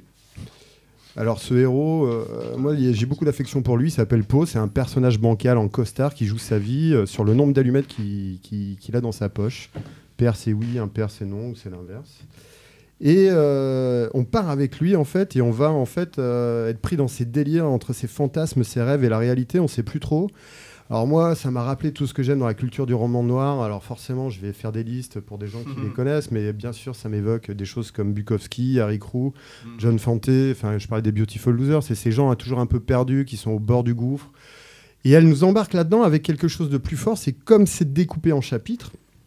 En fait, on se prend déjà dans la gueule son noir et blanc que j'avoue, alors qu'il m'a, ouais, que j'ai trouvé magnifique, hyper bien découpé, hyper inventif en fait dans les cadrages et les séquences. Ils sont très voluptueux ces personnages en plus. Mais hein. ils sont voluptueux. Alors, euh, je me suis fait des tests en fait. Du coup, j'ai essayé de me dire, mais comment j'explique ça? Donc, pareil, bon, on, on voit quand même une influence. Moi, le premier, euh, je parlais de Gainsbourg, mais derrière, il y avait euh, Alex Sinner en fait de Munoz, qui est quand même là le. Ouais, voilà, ouais. Carlos Salem. Ah oui, c'est vrai, c'est un vrai, petit ouais. clin d'œil, je pense, qui est complètement assumé. Enfin, en tout cas, je Ah. le souhaite de sa part. Moi, ça me convient très bien. Et après, il y a un personnage quand même en, en trame de fond où elle, à mon avis, bien amusée. C'est bien, elle s'est amusée à faire, je pense. C'est les friches, un peu la ville, Ouais. les lumières, la voiture. Et moi, euh, bêtement, ça m'a rappelé un truc qui s'appelle Sin City. Alors on va me dire, mais qu'est-ce que tu fous, Sin City? C'est un américain, c'est Frank Miller, c'est un putain de rien Génial, Sin. City. Non, mais Voilà, c'est ouais. hyper bien. On s'en fout. Ça, Ouais, mais super bien. elle a un trait très doux. Ouais. Donc du coup, si mon propos Mais c'est peut-être plus dans les aplats de noir avec ça, les, les tranchées comment blancs. on peut quoi, ouais. finalement avoir aussi comme identité Mm. une ville en arrière-fond, une errance en fait, et c'est ce que j'avais adoré aussi dans Sin City, c'est Ouais, parce ouais. qu'il faut quand même se rappeler, au-delà de la violence, c'est que les personnages sont très mélancoliques, Mm. c'est hyper intime, on est dans la tête des gens, on les accompagne, et c'est ce qui a fait la réussite de ça, et du coup elle, elle s'est saisie pour essayer d'illustrer, euh, voilà, on fait le travail à la radio de donner des images dans la tête des gens, Ben, c'est un peu cette alchimie qu'elle a réussi, que, que je trouve très bien. Même euh, moi, ça m'a juste donné envie d'aller, on va dire, d'avoir des portfolios, d'avoir, des- enfin voilà, euh, d'avoir des séquences. Ouais, ouais, le découpage et, et la, et la narration du coup qu'elle arrive à sortir Mm. de ces nouvelles. hein, ben voilà, les séquences sont magnifiques. Alors on y croise euh, un fou allongé au début, on se demande ce qui se passe. Il y a une sorte de braquage raté à la Tarantino. Euh, des amours de bar un peu érotiques, un amour impossible, toujours bancal ce que je disais. Un autre braquage où ça, ça finit carrément. Là, on voit une forme de Pulp Fiction aussi pour moi parce que ça finit avec des blagues, euh, des beats de blagues quand même, euh, sans rien dévoiler. C'est assez absurde, ça marche bien. Et un moment très poétique d'ange sexué qui vient avec une scène de baise au milieu de SDF dans une friche. on se dit mais qu'est-ce que c'est? Mais ça m'a ça m'a évoqué des choses que j'ai eu du mal à définir. Mais euh, ça a été croisé avec une séance au bar, avec une sorte de, de dialogue avec un raciste et un bulldog qui finalement se retrouve euh, à, à la croisée de sa voiture qu'on suit. Et en fait, elle fait des sortes d'ellipses de narration qu'elle déconstruit. Il y a des points d'ancrage qu'elle réutilise. Et au final, on a une sorte de, de, de- de sensation très forte, en fait, cette immersion qu'elle nous propose de tourner en rond dans une galerie de personnages Mhm. qui sont un peu livrés à eux-mêmes dans leurs rêves, dans leur démence aussi, leur poésie, parce que c'est quand même très poétique, voire peut-être trop poétique. Je pense que ce livre ne peut pas plaire à tout le monde. Attention, attention, euh, très belles images, mais euh, on peut, on peut s'y perdre justement là-dedans. Et euh, il y a une phrase qui m'a marqué d'ailleurs, mais qui résume assez bien le livre, je pense. C'est donc Poe, hein, le personnage central. C'est un moment, un ange avec qui il vient de baiser d'école, qu'on on a un truc complètement onirique là. Il dit mais emmène-moi ici, c'est pas supportable en fait. On fait que tourner en rond, on attend de crever quoi. Et, et en fait, ça résume bien, c'est cette intention du coup qu'elle a repris de l'auteur, qu'elle essaye de nous donner. Mais euh, j'allais dire, comme dirait l'inspecteur Colombo, hein, vous savez, ma femme, ma femme a jeté un coup d'œil au livre aussi. Et elle m'a dit Est-ce que tu crois pas qu'on s'y perd un peu quand même dedans? Parce que du coup, à, à vouloir peut-être trop avoir cette galerie de personnages, à un moment, Moi, il m'a manqué quelque chose qui soit plus incarné chez Poe, en fait, qui me permette un peu d'aller plus au pro- de manière un peu plus profonde dans, dans cette histoire derrière ce, ce bonhomme qui m'a touché, qui m'a intéressé. Donc je dirais à pas mettre entre toutes les mains, seulement euh, bah voilà, aux anges déchus, euh, aux potes maudits, à tous ces petites frappes perdues d'amour qui savent plus trop quoi faire de leur vie. Et mon conseil d'accompagnement, comme d'habitude, bah, c'est assez évident, c'est un bon porto parce que forcément sombre et fort en goût, pour le plaisir d'une lecture agréable. Voilà. Merci, Président. Est-ce que quelqu'un d'autre l'a lu, ce livre? Oui. Oui Oui, oui. Alors, Lisa, tu, tu peux, tu peux en parler. hein. Ouais, non, mais moi j'ai j'ai adoré, ouais, j'ai trouvé ça super. Enfin, en effet, les dessins sont magnifiques. Et euh, c'est marrant parce qu'en fait, c'est ça, c'est un polar, mais en fait, c'est toujours à côté du polar, en fait. Enfin, Mhm. on à chaque fois, on s'attend à ce qu'il se passe quelque chose un peu de classique. Et en fait, c'est toujours euh, détourné. Et puis, il y a un côté très, en effet, très onirique euh, et poétique euh, qui est très beau aussi. Oui, qui fonctionne bien, euh, tu vois. Mais je trouve que tu, voilà, c'est c'est des à côté à chaque fois d'une situation en fait, qui se résume à une situation de polar, de braquage, tout ça. Et c'est ça qui est assez beau d'ailleurs. Merci. D'autres personnes l'ont lu? Non Si. Oui Non Si, si, mais rien à rajouter Rien par à rapport à rajouter. tout ce qui a été dit. Effectivement, enfin, on y plonge avec, euh, avec un grand plaisir et ce dessin, effectivement, euh, on se délecte euh, sans, sans souci. Mais effectivement, ça reste, euh, ça reste très onirique et c'est plus euh, du côté de la nouvelle que du, que du roman, que du Mm. polar. Et, et je comprends après que certains ne- n'y retrouvent pas le, le compte parce que il n'y a pas, il y a pas de petit, il y a pas de matière euh, réelle euh, sur lequel s'appuyer. Quoi. Mm. On est tout le a temps. pas une euh, histoire construite. On, on pourrait le, le Ouais. comparer à une sorte de, de- de- comme prendre un ouvrage de poésie et finalement se laisser euh, immerger là-dedans Ouais. sans trop se poser de questions Mm. et, et être que dans le ressenti. En fait. si on l'aborde le comme récit. ça, à mon avis, c'est un très bon conseil d'ailleurs. Voilà. Ok, merci à tous. Je suis bien surtout euh, avec tout le monde et on m'appelle mamie et... euh, Et Mamie Tromblon, elle s'est déjà fait tromper, Mamie Tromblon hein Tu vois, ici, c'est un peu particulier. hein. Quand je suis rentré, j'ai tout de suite vu sur la table la boîte de Sédocker. Et je ne sais pas si tu sais, mais une boîte de Sédocker, c'est un médicament pour les gens qui souffrent du cœur. Donc ici, je j'ai foutu une trouille bleue, ce qui me permet d'éviter de gaspiller une balle, tu vois. Et pour les voisins, et pour moi, et pour elle, c'est beaucoup plus simple. Tu vois, j'essaye de, prendre de nouvelles techniques. Et euh, on, va, enchaîner après ce. Tout ça, c'est. Faut, me consulter quand vous faites des trucs comme ça avant parce que je n'avais pas réalisé que tu avais foutu euh, ce passage de film. Euh, alors, Ma vie de réac de Morgane Navarro qui a lu Loïc et qui a qui l'a laissé pas de marbre en tous les cas. Je vous propose de commencer par une petite définition euh, tirée du Larousse, réactionnaire, donc qui se montre partisan d'un conservatisme étroit ou d'un retour vers un état social ou politique antérieur, abréviation familière REAC. Donc ma vie de réac est une compilation de billets, de posts euh, du blog éponyme hein, qui est hébergé euh, par, euh, par le site de Le Monde. hein, dans- il est dans la grande collection des blogs du Monde. On nous présente les, mésaventures et incompréhensions dans, dans Quadra, hein, dans personnage qui a le même nom que son créateur, Euh, assez déplaisant et qui est resté euh, coincé bah, il y a quelques dizaines d'années en arrière, dans ces bonnes années 80. Euh, tout y passe, hein, éducation des enfants, euh, smartphone, enfants roi, homosexualité, divorce, religion, racisme, français assisté, bobos de toutes sortes, etc.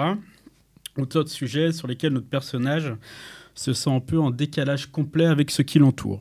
Avant, c'était mieux, quoi. C'est ça le- la rengaine? C'est ça. Mais quand, on ne sait pas.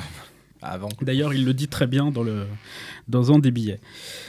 Euh, vous l'aurez compris, notre réac est une espèce de méga compilation de tout ce que moi j'appelle la France Jean-Pierre Pernaud et euh, donc une, une méga caricature. Euh, la, la lecture de cette BD, elle m'a laissé une impression euh, étrange parce qu'au départ, en fait, j'ai pas rigolé du tout. Euh, non, non, mais clairement, j'ai fait. Ça m'a pas fait rire. Mais c'est quoi ce truc? Et petit à petit, euh, on commence à sourire et à rigoler sur certaines histoires. Euh, ceci dit, le- en ce qui me concerne, le, le malaise a perduré parce qu'en fait, je ne savais toujours pas avec qui je rigolais et ça m'a franchement empêché de, de rire aux éclats. Donc, euh, en ce qui me concerne, le flou demeure. Alors, est-ce que c'est euh, une réelle volonté de l'auteur de nous désorienter? Dans ce cas-là, je dis que c'est un coup de maître. Euh, est-ce qu'il y a vraiment plus de lui qu'on ne le pense là-dedans? C'est possible aussi. Si vous avez la réponse, je la prends volontiers. Euh, côté dessin, euh, c'est un petit regret aussi, rien d'extraordinaire, mais c'est- à mon avis aussi dû au, au mode de publication. Enfin, c'est Ouais, des billets ouais. dans un blog, c'est Ouais, un quotidien ou à fréquence euh, Mm. euh, très importante. euh, donc, euh, bon, c'est un peu indépendant de, de- Du talent de l'auteur, Du quoi. talent de l'auteur Mm. qu'on a, qu'on a chroniqué par ailleurs. Euh, autre élément intéressant à la fin de la BD qui ne fait que confirmer euh, Ton malaise ou- mon- non, non, mais le fait que je sois paumé, euh, que j'ai été paumé quand j'ai lu cette BD, c'est Ouais. il met une compilation de différents commentaires qu'il y a eu sur son site et où en fait il y a tout et n'importe quoi. Il y a des gens qui disent c'est génial, t'es trop drôle. Il y a des gens qui font euh, ah merci, tu vois le, le réac. euh, Ouais, qui- le- le réac de qui- qui base. fait, putain, il y a des gens comme moi sur cette terre. le gars qui l'insulte. Enfin, c'est c'est vraiment. C'est- vraiment significatif. dédicace de Philippe de Villiers. Enfin bon. Exactement. Euh, donc pour finir, moi je vous conseillerais euh, tout d'abord d'aller consulter le blog, hein, donc ma vie de réac, euh, pour vous faire une, une impression et voir euh, s'il plaît au réac euh, qui sommeille en vous. Eh ben, merci Loïc. Euh, D'autres personnes l'ont lu? Euh, oui, je l'ai lu. Alors, euh, effectivement, à peu près le même sentiment que, euh, que Loïc. Mais c'est-à-dire qu'on sait pas sur quel pied danser, quoi. En fait, Voilà, c'est ça avec non, ce livre-là. On fait, sait pas si c'est un vrai pense- con ou si c'est un type je, je euh, pense qui, que c'est a, qui a voulu, beaucoup d'humour, hein. Il tire des ficelles puis il joue avec. Quoi. Mm. Mais euh, après, c'est- aussi l'autre problème des livres euh, issus de, issus de blogs. C'est qu'en fin de compte, le blog, il a une parution où euh, tu, tu, tu récupères euh, le post euh, régulièrement euh, sur, sur, sur ta machine et puis tu le lis comme ça, hein, par parcimonie. Quoi. Et là, après, ça, c'est le problème quand, quand tu as le livre, tu as, tout toute la totale et, et toutes les enquilles tous. Et du coup, euh, tu, peux, tu peux avoir un petit, petit côté, euh, un petit côté euh, une indigestion. Quoi. Et, moi, c'est souvent, souvent le, le reproche que j'ai, c'est, les blogs en, en, en livre. Je trouve que. Ça fonctionne moyennement. C'est, pas, pas le même rythme de, de lecture. Du coup, Ouais, ouais. tu, tu, tu loupes quelque chose.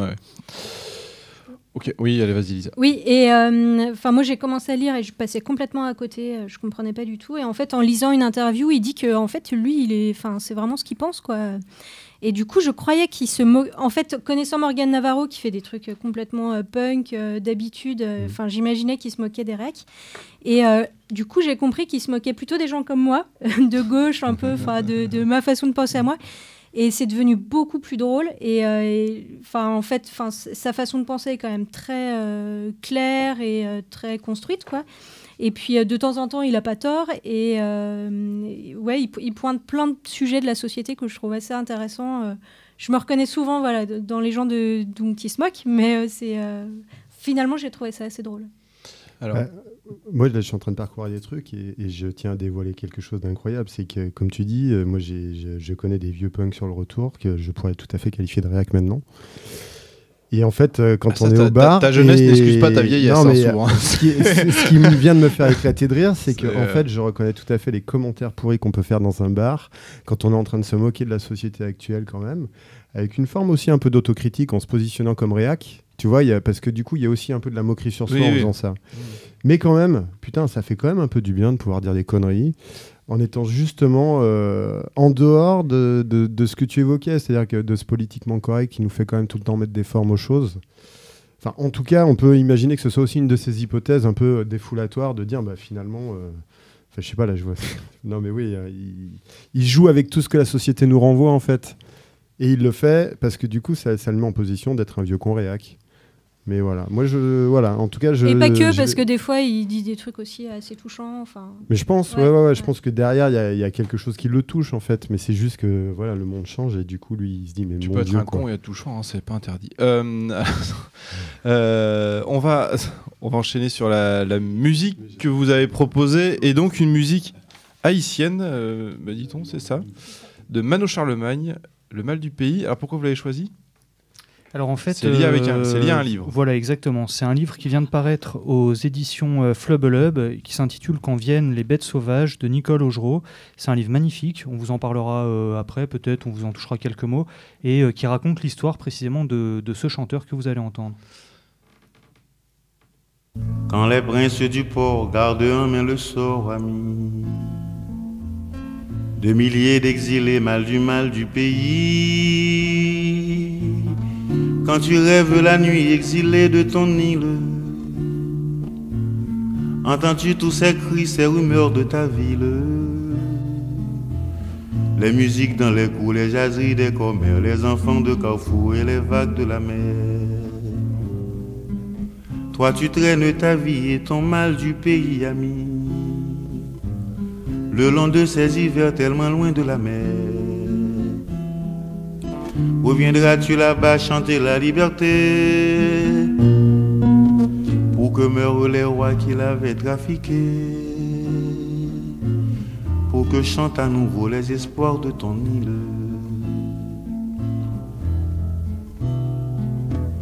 Quand tu rêves à chez toi, n'entends-tu que ces voix amies qui criaient dans la nuit en fuyant les soldats?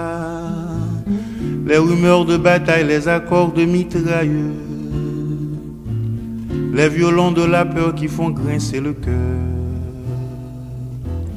Les cagoules dans la nuit accompagnés de cris de familles séparées de leurs fils bien-aimés. Toi tu traînes ta vie et ton mal du pays ami. Le long de ces hivers tellement loin de la mer Reviendras-tu là-bas chanter la liberté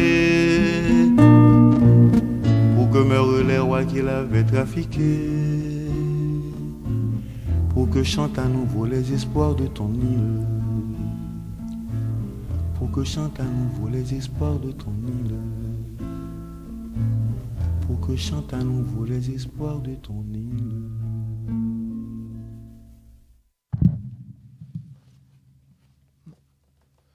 Et il y a. Et... et- Je pensais qu'il y avait une petite pastille comme la dernière fois avec, euh, avec euh, C'est arrivé près de chez vous, mais c'est même pas le cas.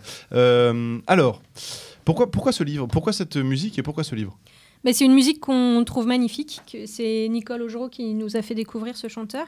Et en fait, c'est un chanteur qu'elle est allée rencontrer à Miami et qui a en effet un destin assez incroyable. Donc, euh, elle a consacré un livre en fait à sa vie. Euh, et puis, ça permet en fait à la fois de découvrir euh, l'histoire d'Haïti, en fait, euh, qui est vraiment dingue. Euh, et puis un des premiers pays à abolir l'esclavage, mais en fait qu'il a payé très très cher. euh, euh, et voilà, donc il y a tout un fond politique, et puis il y a l'histoire de cet homme qui va d'abord être chanteur, qui va soutenir des hommes politiques, avoir des désillusions, devenir lui-même homme politique et maire de Port-au-Prince, et puis se rendre compte que, enfin, être presque enfin, détruit par euh, justement euh, la politique et voir à quel point c'est difficile et finir par s'exiler euh, à Miami. Et voilà, c'est juste que euh, son parcours est incroyable et puis euh, que ça permet d'apprendre plein plein de choses sur Haïti. Elle, elle est aussi allée vivre euh, plusieurs mois à Haïti. Enfin voilà, elle connaît bien le sujet. Ok, j'avais jamais. Non, alors Nicole Jour, je voyais pas du tout Mais en tous les cas, ça a l'air d'être un livre magnifique. Alors, on va enchaîner sur l'anniversaire de Kim Jong-il, d'Aurélien Ducoudray et Mélanie Alag. On en a beaucoup entendu parler, on l'a beaucoup vu euh, depuis, la, depuis la rentrée. Et, euh, et c'est Manu qui nous en parle. Effectivement, comme tu dis, on en a entendu beaucoup parler euh, dernièrement et pour cause. Pour ma part, c'est, un livre qui est, très réussi.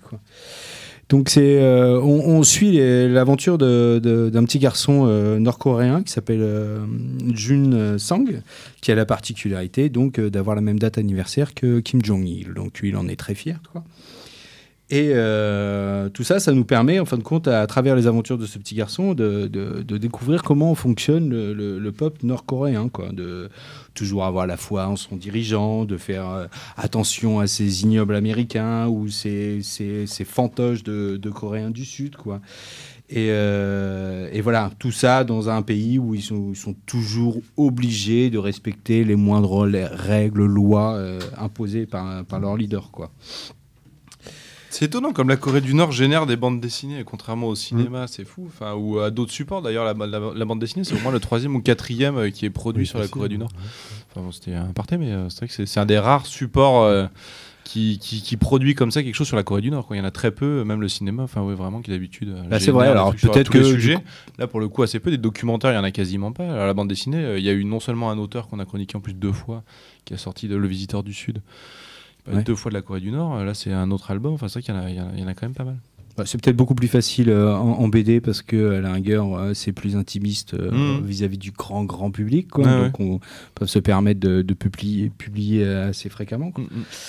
Et là, et, et là, la particularité, en fin de compte, c'est qu'on découvre euh, le récit à travers les yeux de ce petit garçon. Quoi. On, on- on le suit évoluer au, au sein de, de- de son village avec ses copains, et euh, tout, tout en étant euh, assez, euh, assez naïf. Quoi. Donc, euh, donc il y joue, il, il, euh, il- comment dire, il s'amuse. On découvre que- co- comment sont les règles à, à- à me- à suivre, Ouais. qu'est-ce qui, toutes les choses qui ont été mises en place. C'est ouais. Alors je me rappelle plus le, le nom du village, je, je l'ai pas noté, je saurais pas, je saurais pas te le redire quoi.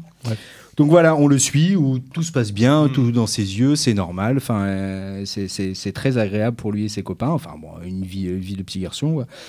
Et euh, tout ça change un peu suite à il y a une famille qui une famine euh, qui qui se met euh, qui fait ravage en Corée et du coup euh, il y a, Ils en il y a- ont connu quelques-unes. hein. Ouais, ouais, et du coup, euh, plein, de, plein de modes de vie qui doivent changer, Mm. des restrictions et compagnie, et tout ça va mettre au grand jour, en fin de compte, euh, des, des secrets de famille que, que, de sa famille que Jung Song euh, ne connaissait pas, et qui va, qui va l'obliger à, à, fuir, à fuir la Corée, à partir. À partir en Chine, mais on s'échappe pas si facilement que ça de Corée du Nord, surtout quand, quand tu payes des, des, passeurs qui sont plus ou moins véreux. Quoi. Et donc, euh, c'est comme ça que toute sa famille euh, finit dans un, dans un camp de prisonniers. Quoi.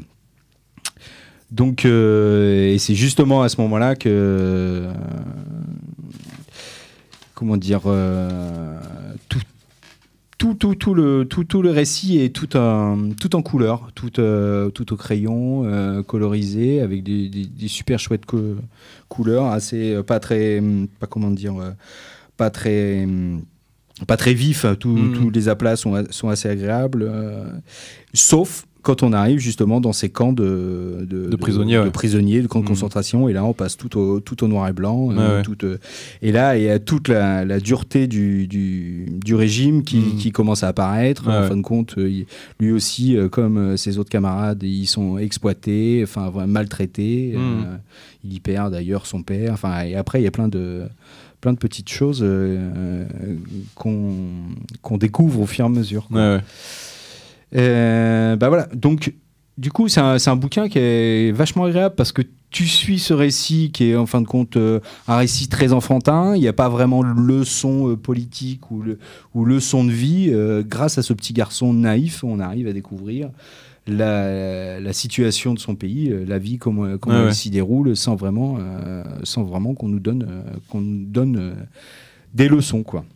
Donc, euh, donc voilà. Donc effectivement, c'est un bouquin qui a eu un super accueil euh, jusqu'à aujourd'hui. Ça continue encore et, euh, et ça l'est bien rendu. Quoi. Alors, je voudrais souligner que c'est Aurélien Ducoudray qui est, qui est au scénario. C'est pas c'est pas la première fois qu'il nous, qu'il nous, qu'il nous pond des récits qui sont euh, ancrés dans l'histoire, euh, tout en tout en essayant d'y faire une romance euh, pour pouvoir accompagner tout ça. Ça commence Et- à être un scénariste en vue. euh, et à chaque fois, il a réussi. euh, Euh, bah, ce mois-ci, il y a ouais, trois. ouais, non, c'est vrai. hein, il, a, il a enchaîné Ouais, là quelques, ouais. quelques réussites. Ce mois-ci, il y a trois livres d'Aurélien. Ouais, ouais. Trois qui sortent en même temps, trois sujets complètement différents, et Mhm. encore une fois, trois sujets qu'il arrive à, à mener euh, très facilement. Quoi. Mhm.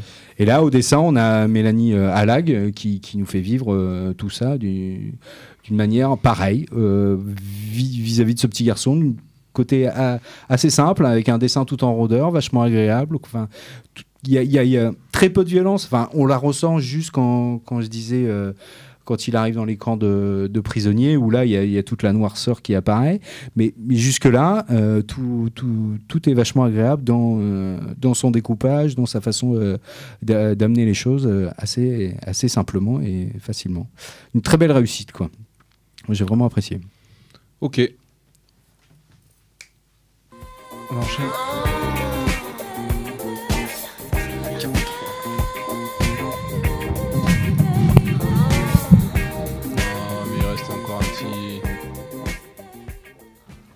Et de manière très surprenante, Céline va se coller à la chronique d'un BDQ.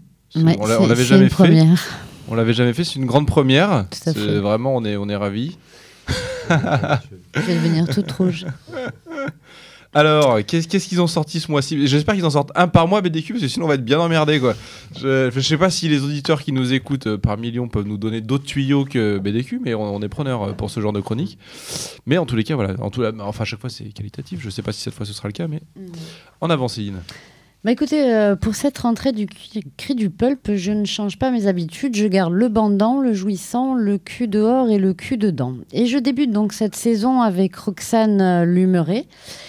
Eh bien, qui est donc euh, Roxane Lumeret Elle fait partie de ces dessinateurs tels que Benjamin Adam ou encore Lisa Mandel, euh, qui sont diplômés de l'école des arts décoratifs de Strasbourg. À croire que c'est une véritable fabrique de talents. Le Roxane euh, officie plutôt dans la BD jeunesse et a accepté le défi des requins marteaux, publié une BDQ. Et forcément, quand une fille parle de cul, eh bien, ça ne tergiverse pas. Les chattes ont des poils et les filles sont lubriques. Elles sont ce qu'elles sont, des amoureuses du plaisir charnel, de fausses naïves, des fabriques de jouissance, des jambes qui excitent et des bouches qui allument. Et en plus, elle fait référence au conte d'été, le film d'Éric Romer avec Melville Poupeau. Ben moi, ça m'a tout de suite donné envie d'enlever mon maillot. Il a fait chaud cet été, il fera très chaud quand vous feuilletterez le coup de frein sur la côte, donc de chez BDQ. Comme l'été c'est léger, c'est direct et sans concession, c'est tout ce que vous avez pensé sans parfois oser le demander. Les requins marteaux aiment prendre des risques et leurs BDQ ne déçoivent point. Donc celle de Roxane Lumeret, c'est l'histoire d'une fille qui, en vacances au bord de l'eau, les gambettes en l'air et l'air de rien, fait levier avec le moniteur d'auto-école, farte avec Rémi le surfeur et s'improvise bricolo pour percer un trou dans le mur mitoyen, histoire de mater les voisins. Vous avez dit chaud? Voilà. Et alors, Ben moi j'ai ça m'a bien fait rigoler. J'aime bien euh, déjà son dessin, son humour euh, un peu euh, un peu étriqué et surtout euh, moi j'aime les filles qui parlent euh, de cul et qui dérangent les mecs. On l'a pas sous la main, du coup, je peux pas relancer. Bah voilà. C'est ouais. C'est- dommage. Je parlais du livre, on est bien d'accord, Ouais, mais euh, on l'a, on l'a pas plus sous la main non plus. Euh, c'est- bien dommage parce qu'on aurait, aurait pu en parler. Quelqu'un l'a lu À part Céline? On l'a, ouais, on l'a- ouais, on l'a lu, il est super et euh, Ouais. il y a une créativité formelle euh, assez dingue. Ouais. Ouais, parce que c'est souvent des grandes images et de temps en temps, elle, euh, donc des images pleine page et de temps en temps, elle intègre des petites cases à l'intérieur, mais c'est tellement bien fait, bien vu au bon moment, ça vient à un point, enfin c'est impressionnant. La forme est très très belle. En tous les cas, c'est à noter que BDQ, c'est les, enfin, les requins marteaux sont les seuls à fournir euh, des, des histoires sur ce créneau-là à l'heure actuelle qui soient à peu près, euh, à peu près valables. Tout un pan du Gonzo euh, qui effectivement chez, chez Dynamite, tout ce genre de truc-là, euh, qui, qui existe, euh, c'est sûr, mais qui est pas très très intéressant. Et c'est vrai que pour réussir à trouver des choses euh, chouettes qui, mais qui allient euh, et le graphique euh, et, le, et, le- et les histoires un peu euh, voilà, hors normes, il y a, il y a que chez eux qu'on arrive à trouver malheureusement. Euh, musique.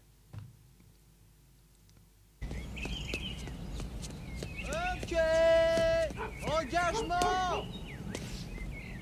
Engagement. Engagement. Il tire, il marque à un contre un. La foule au délire. Voiture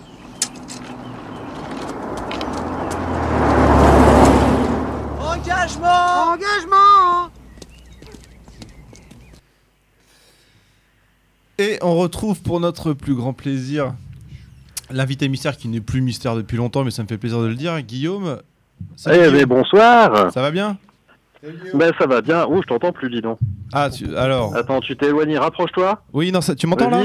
Ça y est Non, non plus. Tu m'entends toujours pas Non, Allô ça, ça crachouille, on va dire. Bon. Je t'entends pas très fort. Euh, alors je vais juste faire un petit résumé de là où de, de là où tu arrives et de là où tu vas maintenant, parce que ta chronique euh, change et évolue.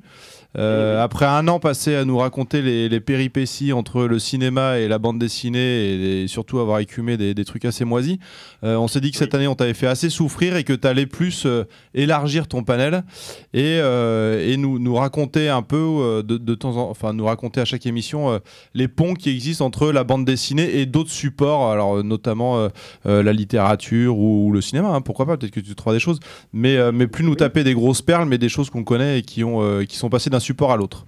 Faire le pont entre, entre des supports et, et différentes euh, culture, qui ont comme pivot la bande enfin, dessinée. Dans cette émission, hein il y en a marre maintenant.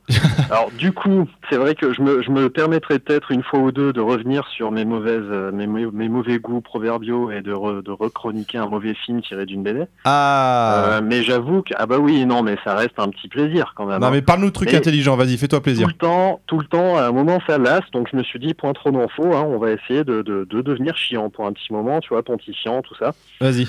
Et du coup, en me disant quelle est l'œuvre, moi, qui m'a le plus marqué à la fois en adaptation et en version originale, et qui en plus est un vrai pont, et je vais l'expliquer pourquoi, euh, j'ai tout de suite pensé à Lone Wolf and Cub.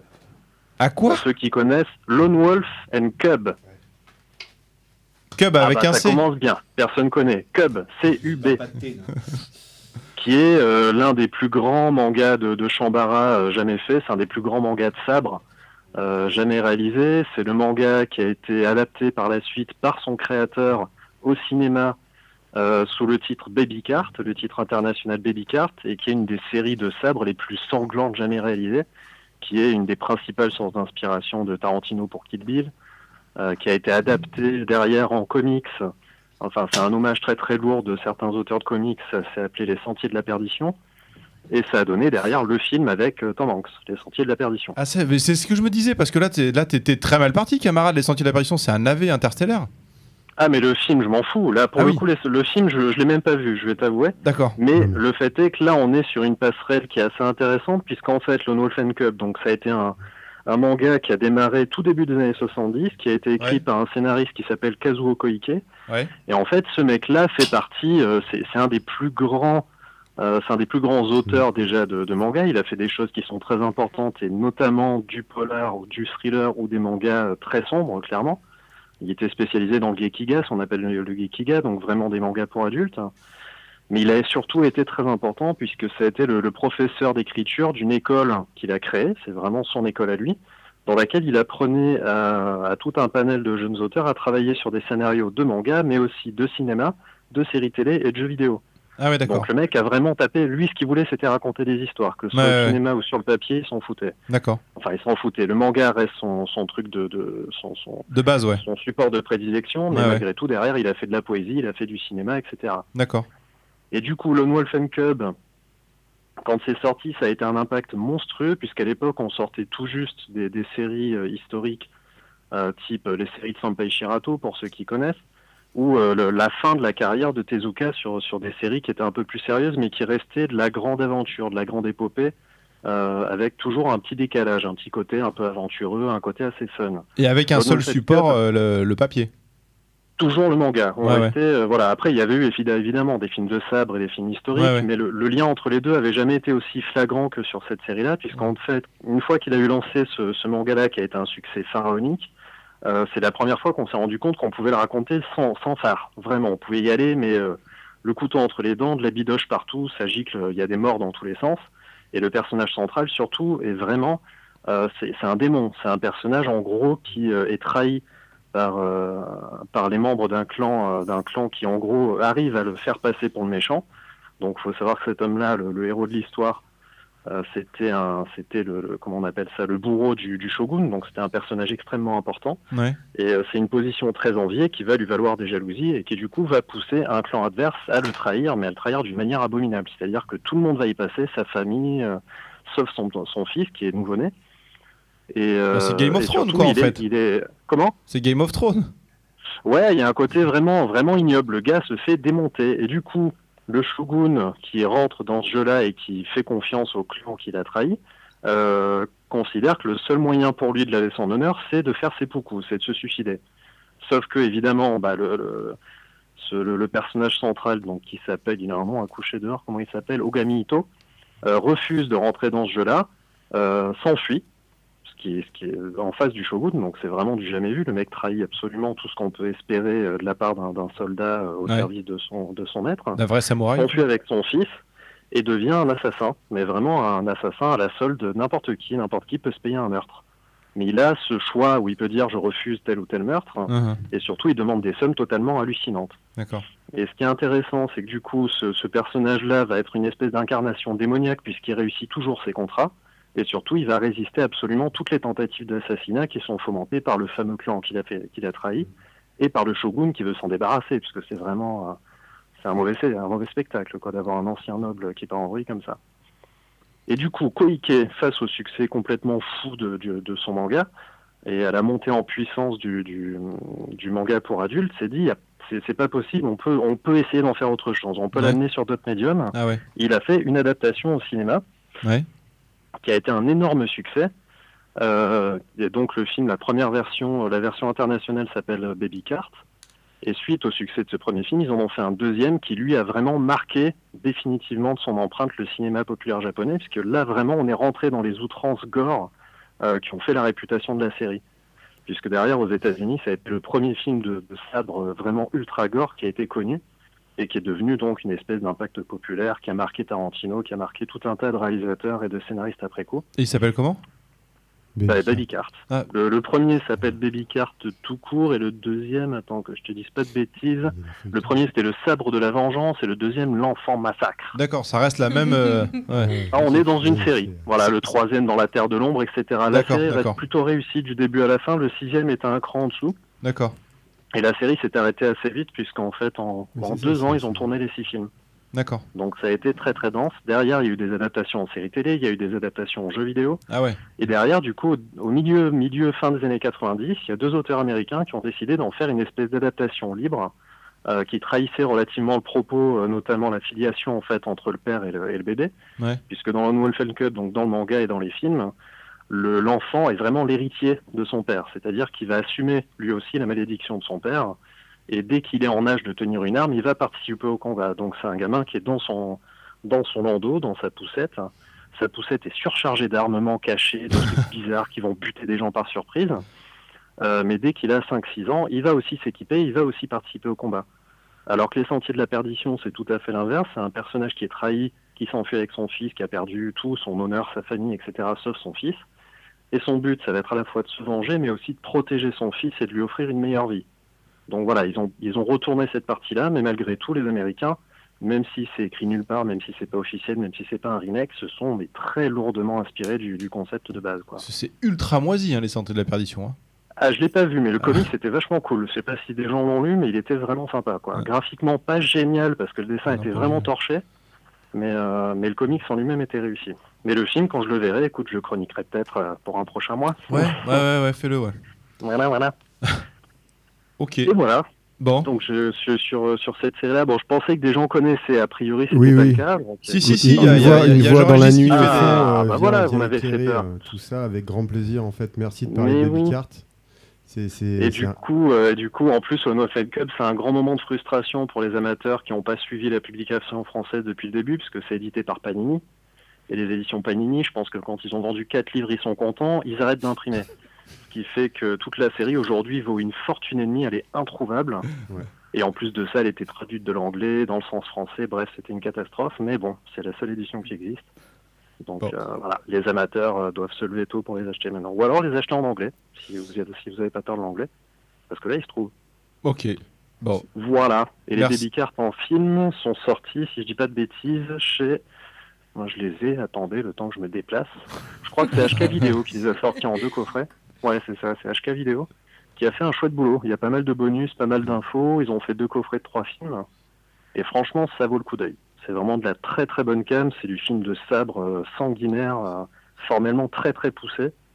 Il n'y a pas vraiment d'équivalent euh, plus récent en fait. C'est vraiment une des séries définitives dans le genre.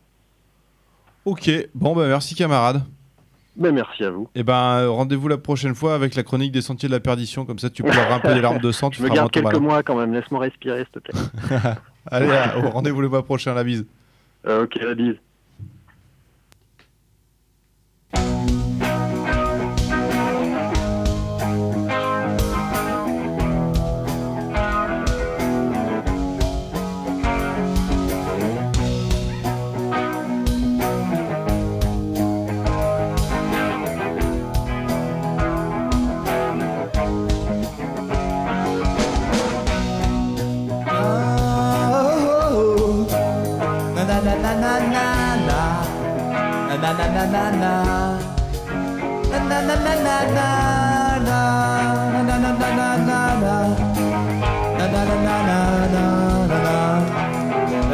La la la. Chaque fois qu'on me sollicite et qu'au pouvoir on m'invite à tenir lit du boudou bien relisé, un rôle émérite. Chaque fois qu'on me sollicite, dis-je, je me gratte l'oreille, je me lèche le dos, j'avale un livre, je le croque et je mâche mes mots. Et entre deux rôles, je dis que j'aimerais mieux pas, que j'aimerais mieux pas, que j'aimerais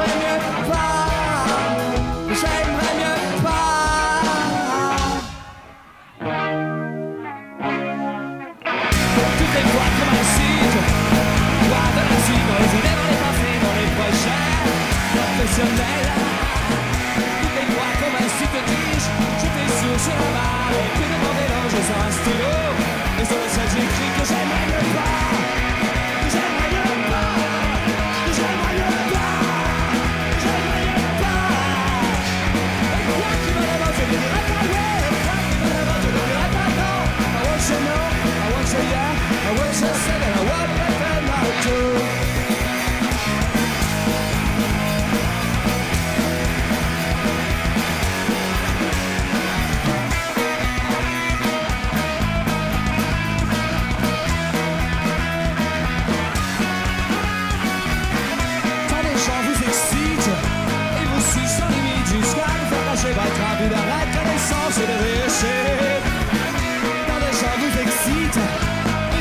et je me couche et je revis alors c'est là sur les pistes de ski et blanc sur neige, dis que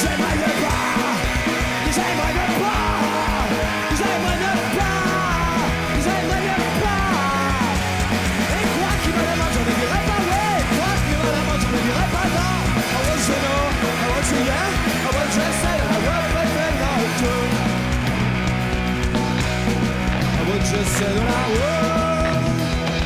want that I.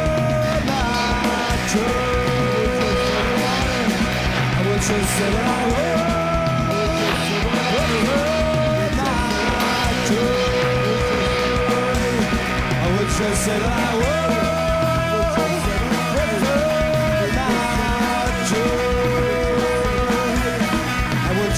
I will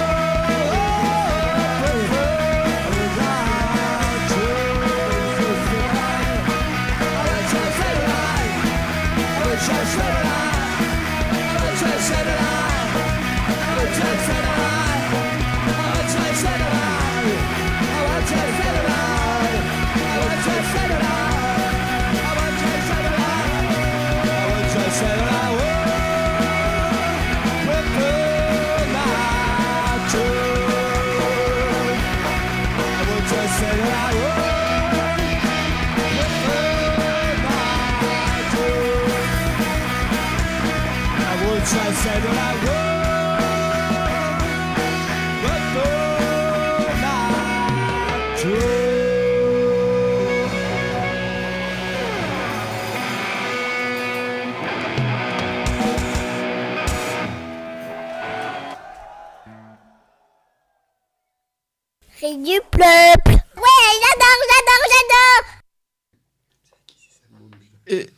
sur ce morceau de rock'n'roll et que nous allons nous quitter pour cette première émission de la deuxième saison. Alors on va pas se quitter tout de suite, euh, on va quand même remercier Elisa et Clément d'être euh, venus, merci beaucoup. Bah, merci à vous, hein, c'était Ouais, super sympa. Passé un très bon moment. Euh, L'émission était trop courte. ouais. Je pense que L'émission euh, était on trop aurait fait, Ça, on est- fait on une heure de plus sans de problème. hein, ouais, ouais. On est, on est d'accord. L'émission était trop courte. C'était la rentrée. On était un peu encore chaud là. Voilà. C'était après. Euh, on reprendra nos habitudes de rester dans le timing euh, pile poil impeccable. Euh, mais en tous les cas, c'était une très chouette émission. Euh, alors, alors pour conclure, parce qu'il y, a- il y a deux trucs euh, pour conclure qu'il faut que je dise. Un, le premier qui fait un commentaire sur le Facebook, sur la page Facebook du Cri du Pulp, Sous la photo qui vient d'être prise. sous la photo qui vient d'être prise, euh, rajoute Céline, aura droit à un Géronimo dédicacé. Ni plus ni moins. Euh, voilà. La deuxième chose qu'il faut que je précise, parce que Richard, qui ne sait pas prendre le micro, euh, me le dit depuis tout à l'heure, il est revenu au moins quatre fois pour le signaler. Euh, il faut savoir que Yekini, quand même, a été gratifié d'un prix de fauve d'or Non, de fauve. de fauve. De fauve à Angoulême. Révélation. De révélation fauve à Angoulême. Non, de quelle fauve à Angoulême? On n'y comprend rien à ces putains de trucs. à Révélation. Angoulême. Et voilà, révélation. Il suffisait de le dire. À Angoulême, donc euh, félicitations à vous. C'était il y a, tro- il y a Il y a longtemps. c'était il y a deux ans, il y a trois ans, euh, bon voilà. Mais en tous les cas, félicitations à vous. En tous les cas, ça, euh, lisez Yekini, lisez euh, Géronimo, vous ne perdrez ni votre temps ni votre argent.